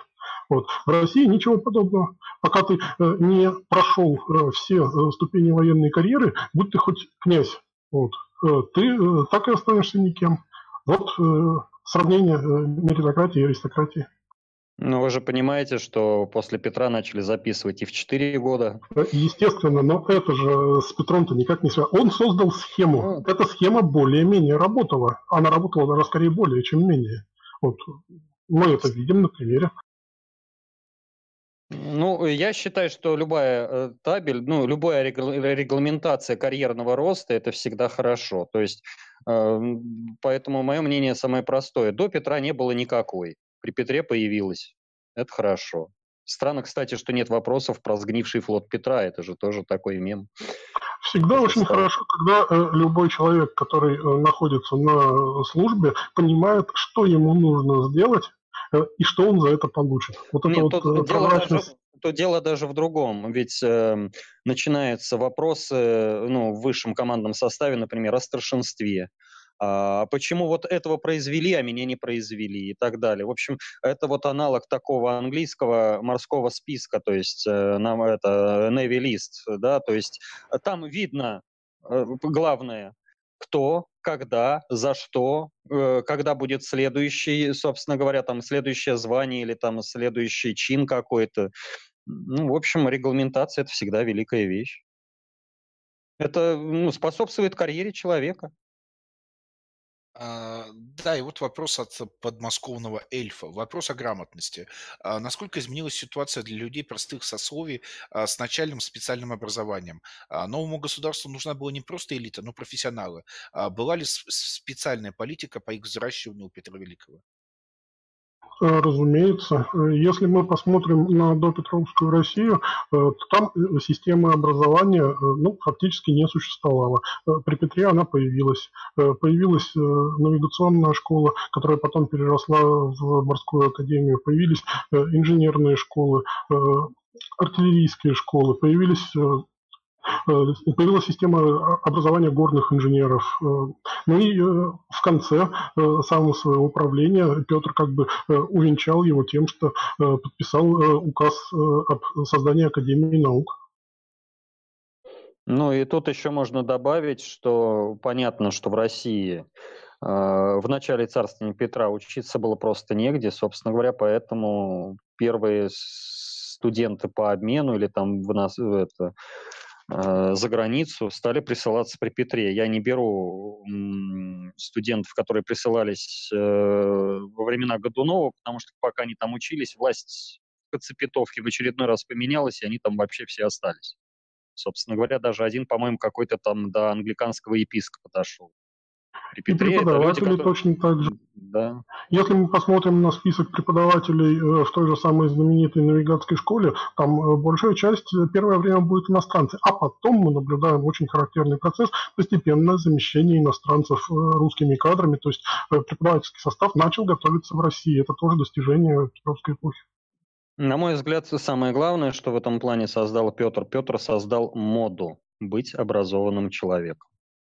Вот это как бы... Понятно, что из такой страны, какой была Россия, все-таки ну, создать он вот такую стройную систему образования не мог. Но моду на образованность, да, он задал, и задал очень велик. А, и подмосковный эльф добавляет, а разве озвучено это не образование а, для элиты дворянских детей? Где там социальные лифты? А, так ведь э, помимо э, система образования для элиты. Э, при Петре же появляются и цифирные школы. Причем э, они были бесплатные, общедоступные. Э, хочешь, чтобы у тебя там, например, сын учился, отправляй его в эту школу, его будут учить. Да, естественно, это не тот уровень, но на фоне того, что раньше не было вообще ничего, это уже очень большое достижение. Там, в конце концов, начали учить математике, а это уже очень большое да, дело для детей э, приписных рабочих э, на уральских рудниках были созданы школы, то есть, в частности, Татищев создавал их. Э, как и для были... детей солдат чуть позже. Да, для детей солдат, для детей матросов, моряков э, и так далее. В общем-то, еще раз говорю, то есть, понимаете, когда до Петра была просто пустыня в этом плане, но это была реально пустыня. То есть была только, по-моему, э, это э, Могилянская, что не, не Могилянская, как она называлась, это там Славяна... Да, это все, что было, понимаете, до Петра. Ну, причем она была Понятно? весьма клерикальная по типу и она, и она была, это, вот это было единственное на, все, на пустом месте. Петр, да, он начал это движение, которое закончилось, ну, ну к сожалению, для нас только при Александре Третьем. А, но я хотел бы тут добавить, что обычно, а, скажем так, вот э, ситуацию с образованием в Российской империи а, представляют так, что вот, значит, там народ, э, какие-то простые люди, которые хотят учиться, а, значит, там кровавый царизм им не дает возможности получать знания. И вот как раз так, как упомянули цифирные школы, то, то, то их потом закрыли. Закрыли их по просьбам трудящихся, а конкретно купцов, э, которые вот буквально на коленях умоляли не забирать их Э, детей в эти цифирные школы, а, потому что с точки зрения купца, ну, там как бы счету и примитивным а, математическим операциям он своего ребенка сам обучит, а, но намного важнее э, знания математики, да, это умение вести дела, то есть как бы нарабатывать опыт, нарабатывать контакты и так далее. И с точки зрения даже купцов, я уж э, про крестьян не говорю, цифирная школа, школа была абсолютно бесполезна, потому что, по-моему, на 3 или 4 года забирали юношу из семьи, а, ничему полезному с точки зрения купца его не учили, а, и то время, которое можно было потратить на то, чтобы, э, что называется, вправлять юношу ум, показывая, как делаются дела, он вместо этого сидел, зубрил что-то непонятное и ни зачем не нужное. И поэтому, то есть реально, по крайней мере, купцы а, выступали против этих цифирных э, школ, требовали прекратить издевательства, отдать детей, позволить уже нормально, по-человечески обучать их э, вопросов, вопросам торговли, ремесла и и всего такого прочего. А, господа, кто в боярском чате, большая просьба не кидать э, огромные куски текста, потому что они начинают резаться виджетом, и это не очень хорошо выглядит э, вот, на трансляции, которую видят простые трудящиеся на Ютубе. Вопрос от Стародубова. Кто, по мнению гостей, больше всего тиражирует э, негативные мифы о Петре Великом? Делается ли это сознательно ради каких-то политических целей внутри РФ, или это все-таки больше от незнания? На мой взгляд, э, больше от незнания. Понимаете ли, в чем проблема? когда ты начинаешь изучать эту эпоху, и вообще любую эпоху, не обязательно эту, рано или поздно ты проникаешься ее духом, рано или поздно ты проникаешься мыслями этих людей, ты просто начинаешь, ну, грубо говоря, думать, как они, и ну, ты начинаешь просто их любить, влюбляться. Поэтому тот, кто не знает, э, ну, обычно-то Обычно я на этот э, вопрос отвечаю так. Э, стоит девушка-первокурсница, перед ней, э, значит, вот эта статуя Сократа, и написано, помните, да, я знаю то, что я ничего не знаю. Она смотрит на него, пожимает плечами и говорит, блин, а я тоже ничего не знаю. Вот как-то так. Не надо быть такой девушкой. Ну и, кстати, к вопросу господина Дионов, если вам что-нибудь добавить? Ну, по этому вопросу нет, но буквально маленькая реплика по поводу циферных школ. Да, действительно их закрыли, но в то же самое время в России появились гимназии, закрыли одну систему образования, появилась другая. Причем вот у нас, э, особенно в традициях советской историографии, было принято очень критиковать гимназии за э, то, что это якобы было сословное образование, но на самом деле это абсолютно не так. Э, с самого начала, самые первые гимназии и на протяжении всего их существования принимали и дворян, и людей из простонародья. Более того, для, для тех, у кого не было средств оплачивать образование, казна оплачивала это образование, если они учились хорошо. То есть вот тоже типичный пример меритократии. Ты умный, ты хорошо учишься, тебе государство оплатит образование э, в гимназии, а потом все карьеры для тебя открыты. А, во-первых, просьба к хайлайтерам, а, которые сейчас э, смотрят стрим, а, нарезать потом тезисы про меритократию, собрать в один ролик и потом закинем с Армату, посмотрим, как он нас э, смотрит. Это, господа, такое на ютубе развлечение, смотреть, как твои выступления комментируют э, другие ютуберы, потом комментировать комментарии комментариев, ну, ну и так далее, до бесконечности. Очень милый обычай. Стародубов продолжает диалог. И вот такой вопрос вопрос. В интернете очень-очень мало информации о том, а, как Петр создавал гражданский шрифт и вообще проводил реформу орфографии и начинал печатать книги. Есть ли на эту тему книги, монографии, научные работы? Не моя тема, не профильная, поэтому ничего ответить не могу. Я не интересовался специально, а говорить э, ну, какие-то банальные вещи, наверное, нет смысла. Все-таки нас сюда пригласили как э, своего рода экспертов, поэтому мы не на все вопросы можем ответить, мы не боги. Присоединяюсь к высказанному мнению. Да, как бы ну, тема а я хотел бы выразить Стародубову свое уважение а, за то, что он задал двум, ну, в общем, специалистам по а, Петровской эпохе вопрос, причем вопрос а, не дурацкий, не трольский, не идиотский, а действительно такой вот а, по существу и специализированный, на который, ну, вот они а, не смогли ничего ответить, я тоже ничего не могу ответить. А, у меня нет а, каких-либо предположений, что почитать по вопросам отношений Петра Великого и созданного им а, гражданского шрифта.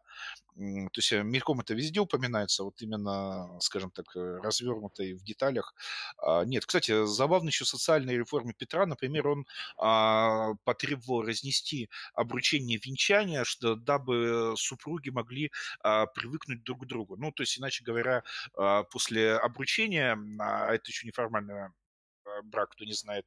А, дальше э, будущий муж и жена могли друг на друга посмотреть, а, друг с другом вообще познакомиться, потому что тогда нравы были дремучие, а людей женили не то, что без их согласия, а зачастую они там жениха или невесту видели только на свадьбе. И вот э, в том числе в смысле социальных э, новаций Петр тоже был большим прогрессом в хорошем смысле слова.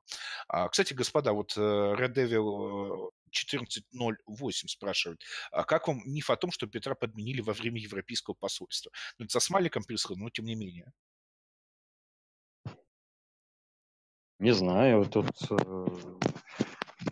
в барабашек, в домовых я не верю, в такие подмены, понимаете, ну как сказать, мы можем предполагать все, что угодно, да, но э, если мы говорим об истории как науке, то мы должны опираться хотя бы на один какой-то документ. Вот если мне приведут документ, что его подменили, действительно, ну пусть это будет английский документ, или пусть это будет голландский документ, или черт с ним польский документ, тогда будет ну, предмет для обсуждения. Тогда можно будет этот источник исследовать, вот как Михаил говорил, провести критику источника и так далее, да, Э, и что-то там высказать в итоге. А так мы можем предполагать, а, а, а может быть, Петра во время Великого посольства украли инопланетяне?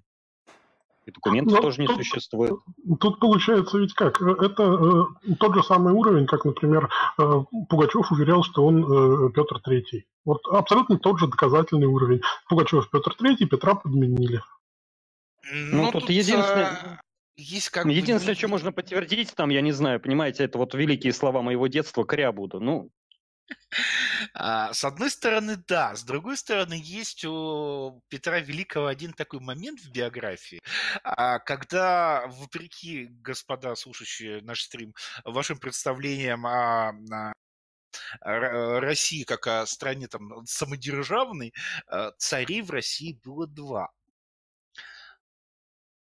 А, собственно, с э, его братом. И вот этот вот э, момент, э, причем его же, а, если Ивана короновали настоящей шапкой Мономаха, а, то Петра короновали копии. То есть там это вот очень интересный момент. То есть он, по сути, как бы коронованный... Готовили, пардон, младшую корону, так называемую. Это тоже интересно. Да, вот расскажите про это, потому что, ну что это, внезапно э, на Руси самодержавные два царя, э, старшая корона, младшая корона. Э, так там даже больше. Э, правили два царя, но при этом правителями они не являлись. Они были царями, э, там сидели на троне, вот, э, исполняли какие-то представительские функции, но при этом э, существовала должность правительницы государства. Эту должность занимала э, старшая их сестра э, царевна Софья, и она, собственно говоря, э, все э, государственные вопросы решала начала. Вот, а причина появления э, двух царей, она очень э, проста э, конфликт между двумя ведущими кланами, связанными с двумя женами предыдущего царя Алексея Михайловича, соответственно, Милославские и Нарышкины, он привел к тому, что от обоих так сказать, группировок было поставлено по одному царю. При этом царь Иван, как старший, считался старшим царем. Э, ну, э, он, понятно, э, был человеком тяжело больным, прожил недолго, но если бы этого не было, то вполне возможно и далее существовала бы такая ситуация. Непонятно, как она бы, кстати, разрешалась. Ну, там э, Петра, насколько я знаю, опять-таки говорю, я вот э, по эпохе Софьи все-таки не совсем специалист, да, то есть, вернее, совсем не специалист. Но, тем не менее, насколько я понимаю, Иван был слаб здоровьем, именно поэтому на всякий случай, как бы, вот, э, Петра короновали или как там, возвели на царство младшим царем. А, То есть было, не, было непонятно, что будет с Иваном. Выживет, ну, значит, будет правильно. Э, прошу прощения, там э, было как? Вначале вообще э, поставили царем Петра, вот, потому что ну, как бы считали, что он наиболее правильный наследник, тем более о здоровье Ивана было хорошо известно. Но потом, после стрелецкого мятежа, стрельцы буквально потребовали поставьте царя из другой фамилии, которая э, нам близка, которая с нами контактирует и нас поддерживает. И тогда э, сделали вот это вот такое двоецарствие. Которое закончилось э, известно чем. Ну что, господа, если у вас еще вопросы, Кирилл, какова у нас стадия создания иллюстрации? Я думаю, минут 10 еще нужно, и все, будет готово. Давайте, может быть, тогда остановимся на одном мифе, э, который очень часто тиражируется, к сожалению, э, вопросов этих не прозвучал, но, может, кто-то хотел задать, либо не пробился в эфир, либо, может быть, ну, узнают что-то новое. То есть э, я, как говорится, кто о чем, о лысой расческе, я все-таки о флоте. То есть существует такой устойчивый мем, да, то, что Петр стругал корабли там десятками, и в результате все они сгнили, в общем, без следа, и по большому счету Петров, Петровский флот оказался ненужным, э, глупым и вообще как бы вот зачем все это делалось. Эм, тут есть небольшое прям предисловие, буквально двухминутное. Дело в том, что если сравнивать, а, сравнивать чаще всего с английским флотом, с английскими кораблями, которые там служили по английским данным там 50 и даже 100 лет, и некоторые даже больше 100. Вот. Но есть одна проблемка. Вот. И проблемка это называется, ну, собственно говоря, английский парламентаризм. А, дело в том, что в английском флоте ремонт корабля проходил по графе, э, значит, ну, внутренние траты Адмиралтейства. А, а, ну, как сказать, разрешение на постройку нового корабля, оно требовало разрешения от парламента. И вы представляете, какие э, бои были у адмиралов каждый раз, когда им надо было строить новые корабли. Потому что парламентарии, естественно, не хотели выделять деньги на значит, большие строительства флота. И в результате э, английским администратором Сэмюэлом Пипсом, он, кстати, хорошие э, дневники оставил э, о временах Карла, э, Карла II, вот, была придумана такая вещь, называется тимбировка. Тимбировка по-русски это перестройка. На темперовку не требовалось разрешение парламента, то есть она проходила по графе «ремонт». Но по факту, что, это, э, что она представляла собой? Мы корабль полностью разбираем, каждую запчасть осматриваем, те, которые, те запчасти, которые сгнили, выкидываем, ставим новые, собираем обратно, и вот корабль готов. Понятно, что таким дебилизмом никто в жизни не занимался и поэтому чаще всего корабль на темперовку заводился где-нибудь в Ширнессе, а где-нибудь в Плимуте начинал строиться тот же самый, ну, корабль, вернее, с тем же самым именем, но он совершенно новый. То есть из старого там мог быть, например, столик и, и, и стул из каюты капитана. Все остальное новое. То есть вы понимаете, что это профанация. Так вот, я как человек, не верящий никому на слово, сделал некоторые таблички э, по английскому флоту времен э, войны за испанское наследство, раз мы берем Петровскую эпоху, Петровское время, 50-пушечные, 60-пушечные корабли и так далее. Эм, и по русскому флоту. По русскому флоту надо сделать другую оговорку. Дело в том, что мы корабли списывали как сказать, в утиль, когда они уже совсем рассыпались. То есть у нас была обратная ситуация, мы там никакими темперовками не занимались, у нас просто лес был очень дешев, и нам гораздо дешевле было построить новый корабль, чем э, ремонтировать старый. Так вот, получилось, что э, английские корабли служили в, в среднем не 50 лет, не 100 лет, а примерно 10 лет, 11 лет, ну, 12 лет. А, если сравнить с русскими 50-60 пушечными кораблями, а, то получится ситуация следующая. Русские корабли служили примерно от 7 до 9 лет в среднем. Мы еще раз, я еще раз говорю, я беру средние величины. То есть, на самом деле, да, русские корабли служили меньше, но согласитесь, это не сравнение, то, что русский корабль сгнил через 5 лет, а английский через 100. То есть мы сравниваем примерно все-таки сравнимые величины. И поэтому говорить о том, что э, флот Петра, вот он был э, ну, абсолютно ненужным, абсолютно как гнилым, и ничего, вот мы строили очень плохо, это все неправда получается. То есть это вот просто обычный статистический анализ. То есть вот э, по 50-пушечникам, если быть 50-52-пушечные корабли, примерно 1710-1712 годов постройки, они служили в среднем 8 лет и 2 месяца. У англичан 10 лет и э, 1 месяц. Вот сравнение. Я считаю, что это результат очень достойный. А, Господа, и вот э, как раз, так сказать, для движущегося уже к завершению э, со стрима хороший вопрос от э, Царицына, не знаю, как правильно прочесть ник, могут ли, могут ли гости рассказать про последствия смерти Петра Первого? А в каком контексте? Потому что очень интересно задан вопрос.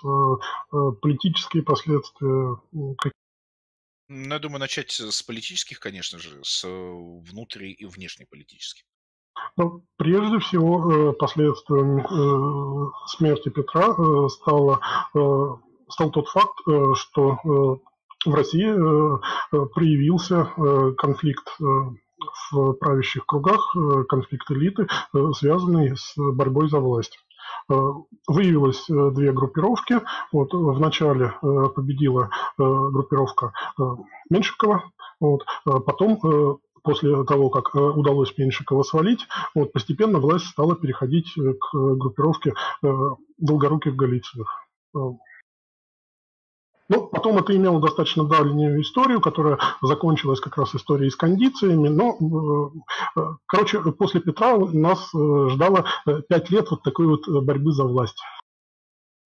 Ну и еще, если по внешней политике говорить, ну, чуть не ввязались в совершенно глупую и ненужную войну за галштинское наследство, чуть не начали воевать с Англией одновременно со Швецией, но тут надо сказать спасибо Александру Даниловичу Меньшикову, который все-таки э, Екатерину успокоил и сказал, что как бы не надо этим заниматься, потому что Петр сделал очень в свое время хитрый ход. Он создал, грубо говоря, в Швеции две партии, Галштинскую и не помню, какая вторая была. Ну, в общем, э, смысл был тот, то, что там эти две партии, они постоянно между собой дрались, и Швеция на внешней арене, ну, она не вела никакой активной деятельности.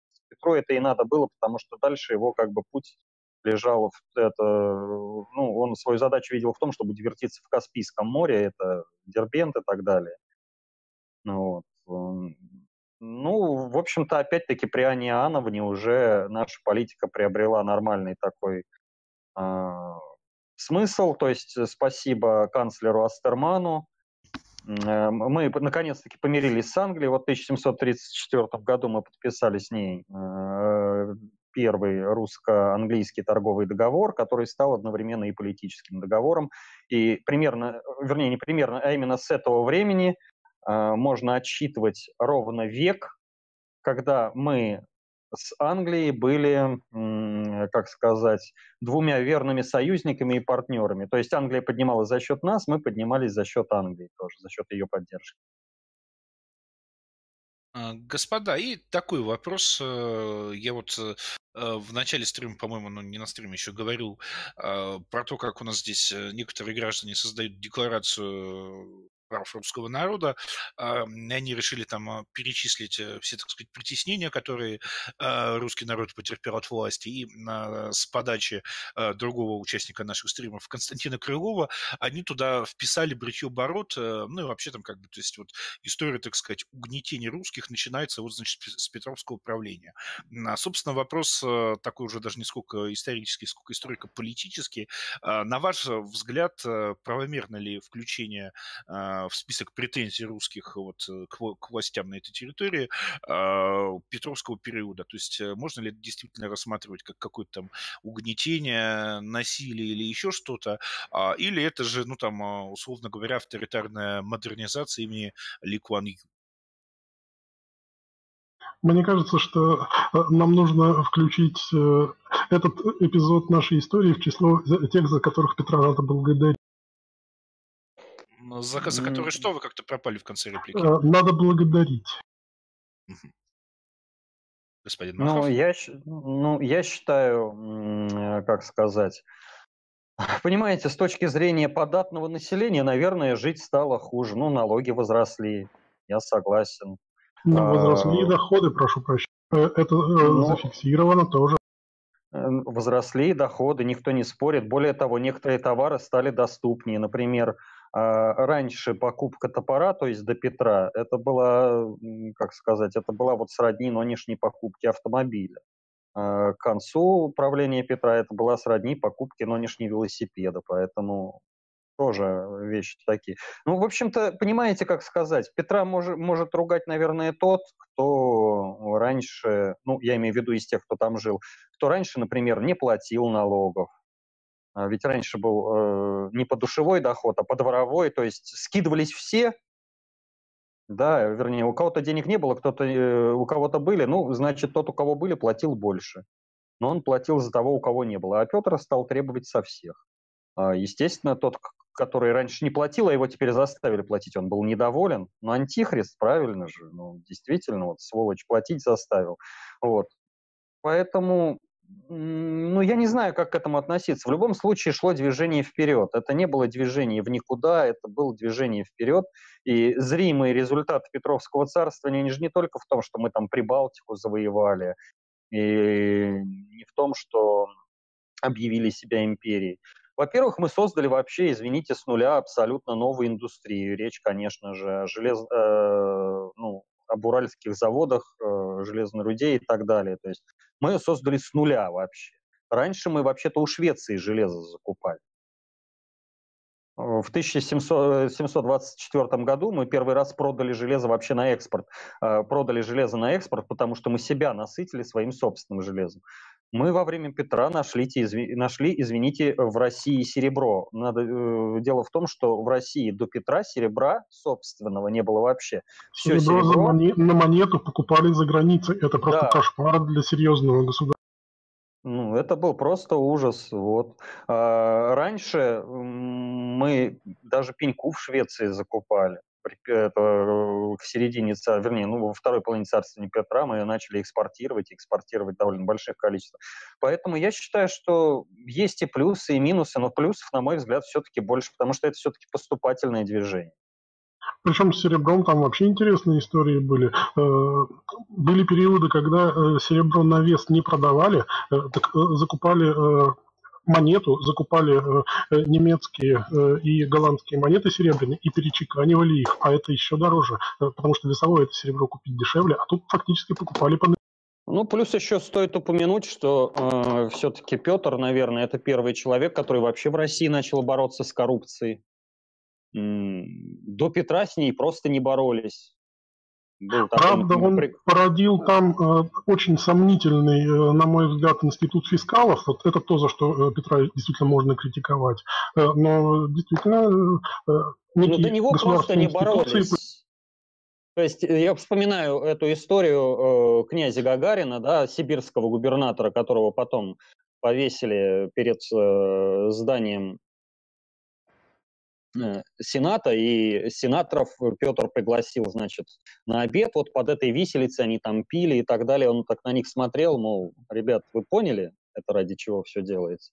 А, есть... Ну вот Гагарина как раз э, э, фискалы-то и разоблачили. Но с фискалами там была в чем проблема? Им были даны такие права, там доступ практически ко всей документации, право там поднимать дела против самых высокопоставленных людей, что это стало порождать злоупотребление, потому что возникла ситуация, кто будет сторожить сторону. Ну, поэтому Петр, например, Гагарину посылал двух фискалов Первый был э, подкуплен э, Меньшиковым и Екатериной, женой Петра, а второй оказался вот неподкупленным. И в результате, когда вот он их свел на очные ставки, была еще такая фраза, он понял, что вот первый фискал, как сказать, он немножко врет, потому что отстаивает чьи-то интересы. И тот начал себя выгораживать, говорить, что меня матушка императрица попросила, ну, сказал, понимаешь, говорит, вот ты дурак, своей жены, говорит, я просто дам подзатыльник и все, а тебя я просто повешу. Ну, должен сказать, что с вот сцены вот этого вот а, болтающегося сенатора начинается, кстати, роман а, Табоу, э, такой, такая очень хорошо написана сцена, как там к нему подходит э, Петр, его так чуть ли там не рукой э, бьет, значит, и уезжает. Он уже описан как тяжело больной человек, хотя в это время он все-таки не был настолько тяжело болен, как писал об этом и, господа, давайте последний вопрос, потому что Кирилл завершил 5000 рублей с э, императором э, всероссийским. Э, и будем завершать стрим. Вопрос этот э, такой продвинутый от Шугабоя, который чуть ранее спрашивал про Антихриста, и сейчас развернуто поясняет, что он имел в виду. Интересный взгляд, ни разу такого не видел. В прошлом вопросе я не пытался выставить себя морализатором. Меня интересует сугубо логика действий императора. А, в 1721 году Петр принимает титул императора, а также титул «Отец Отечества». А, хотя апологетами, тем же Феофаном Прокопов, Прокоповичем, господи, а, Петра он в качестве отца Отечества упоминался и ранее.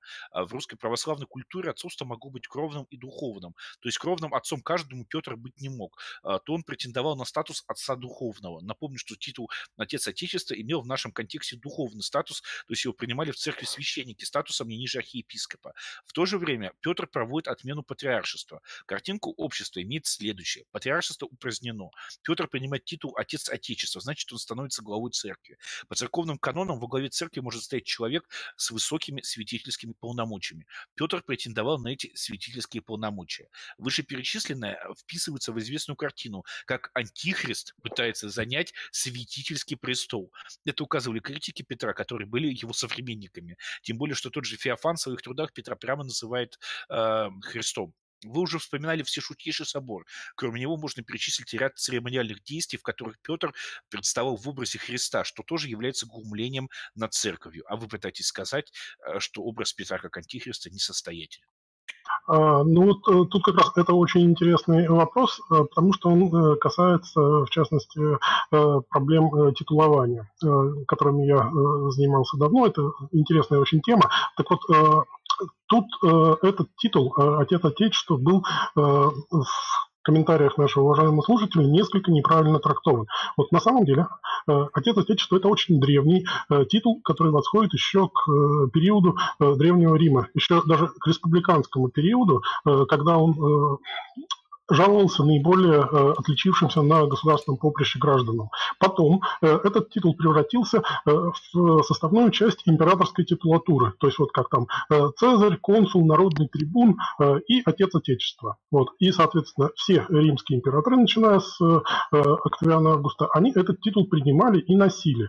Вот. Поскольку Петр, я об этом уже упоминал, он при создании Российской империи во многом ориентировался на империю римскую, он в том числе принял этот титул Э, как бы показывая, э, что Российская империя, она э, совершенно не уступает империи римской. Вот отсюда этот и титул. То есть никаких других коннотаций или потаенных смыслов в этом искать не надо. Это чисто наследование римской традиции имперской.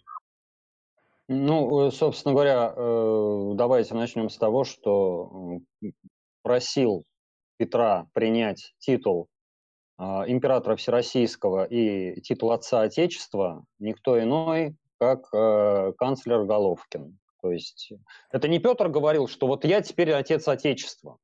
Нет, сначала Феофан Прокопович 22 октября читает проповедь, да, а потом Головкин просит. Потом была еще а, петиция Сената. Да, естественно. Потом пошла петиция Сената, вот, и потом э, Петр принял этот как бы титул. Поэтому если уж э, вопросы такие задавать, то, наверное, тогда давайте их задавать к Головкину, к Сенату тоже. Они посчитали, что это не будет там безнравственным. Все-таки православные люди, не такие, как сказать. Они там по яузам в детстве не бегали по немецким дворам. Если Петр, вот как сказать, вот, ну, там, тяготел к немецкой, к голландской жизни, то Головкина нельзя э, назвать таким уж тяготеющим голландской жизни. Наоборот, Сибарит был боярин. Вот. Они считали это нормальным. Почему вы не считаете это нормальным вопросом? И про вопросы титулования я добавлю еще вот э, на «Спутнике» был подробный разбор э, Евгением Полидругом как раз э, момента с провозглашением э, Российской империи именно с э, точки зрения право, правомерности э, титула, э, титула императора, в том числе титула отца Отечества. Э, я вот как раз э, в боярском чате кинул ссылку, э, соответственно, бояре могут э, в Дискорде просто на нее мышкой кликнуть, а граждане с Ютуба могут, ну, там, руками перебить, наверное. Или, Кстати, был, был титул, от которого Петр отказался, потому что Головкин предлагал еще, вернее, Сенат предлагал Петру еще титул императора Восточного. Мысль была такая. Римская империя в свое время распалась на западную и восточную. Наследником Западной Римской империи стала Священная Римская империя германской нации. наследником Восточной Византии. Византия упала э, под ударами турок, да, а Москва, Третий Рим, наследница Византии. И раз Петр сделал Россию, ну, вот великой державой, империей, то значит, вот он император Восточный. Петр а, от этого титула отказался. Он просто сказал, ребят, э, что такое Восточная империя, я вообще не в курсе. Вот Россию знаю, я вот буду императором всероссийским. Ну что ж, господа, предлагаю на этом а, завершать э, стрим. А, огромное спасибо за участие, огромное спасибо за внимание всем, кто нас э, смотрел или слушал. Большая просьба ко всем зрителям и слушателям написать э, в комментариях на YouTube. Чем больше комментариев, тем лучше YouTube продвигает видео. Ваше мнение об этом стриме, если он вам понравился, если он не понравился. Если понравился, тем более подписывайтесь на царь.чат, чтобы таких вот специализированных стримов без э, дрочевания, а, без э, шуток, э, ну, как бы серьезного разговора, а, чтобы их было больше. Огромное спасибо а, господину Махову, огромное спасибо господину Дюнову за то, что вы сегодня к нам присоединились. Эм, ну и до скорых встреч, я надеюсь, если вам, конечно, у нас хоть чуть-чуть понравилось. Спасибо слушателям, спасибо вам, организаторам. Да, большое спасибо. И вот я смотрю, купюра, кстати, получилась очень красиво. Да, очень красивый. Господин Кругов, вырубайте стрим. Всем спокойной ночи. Угу. До свидания.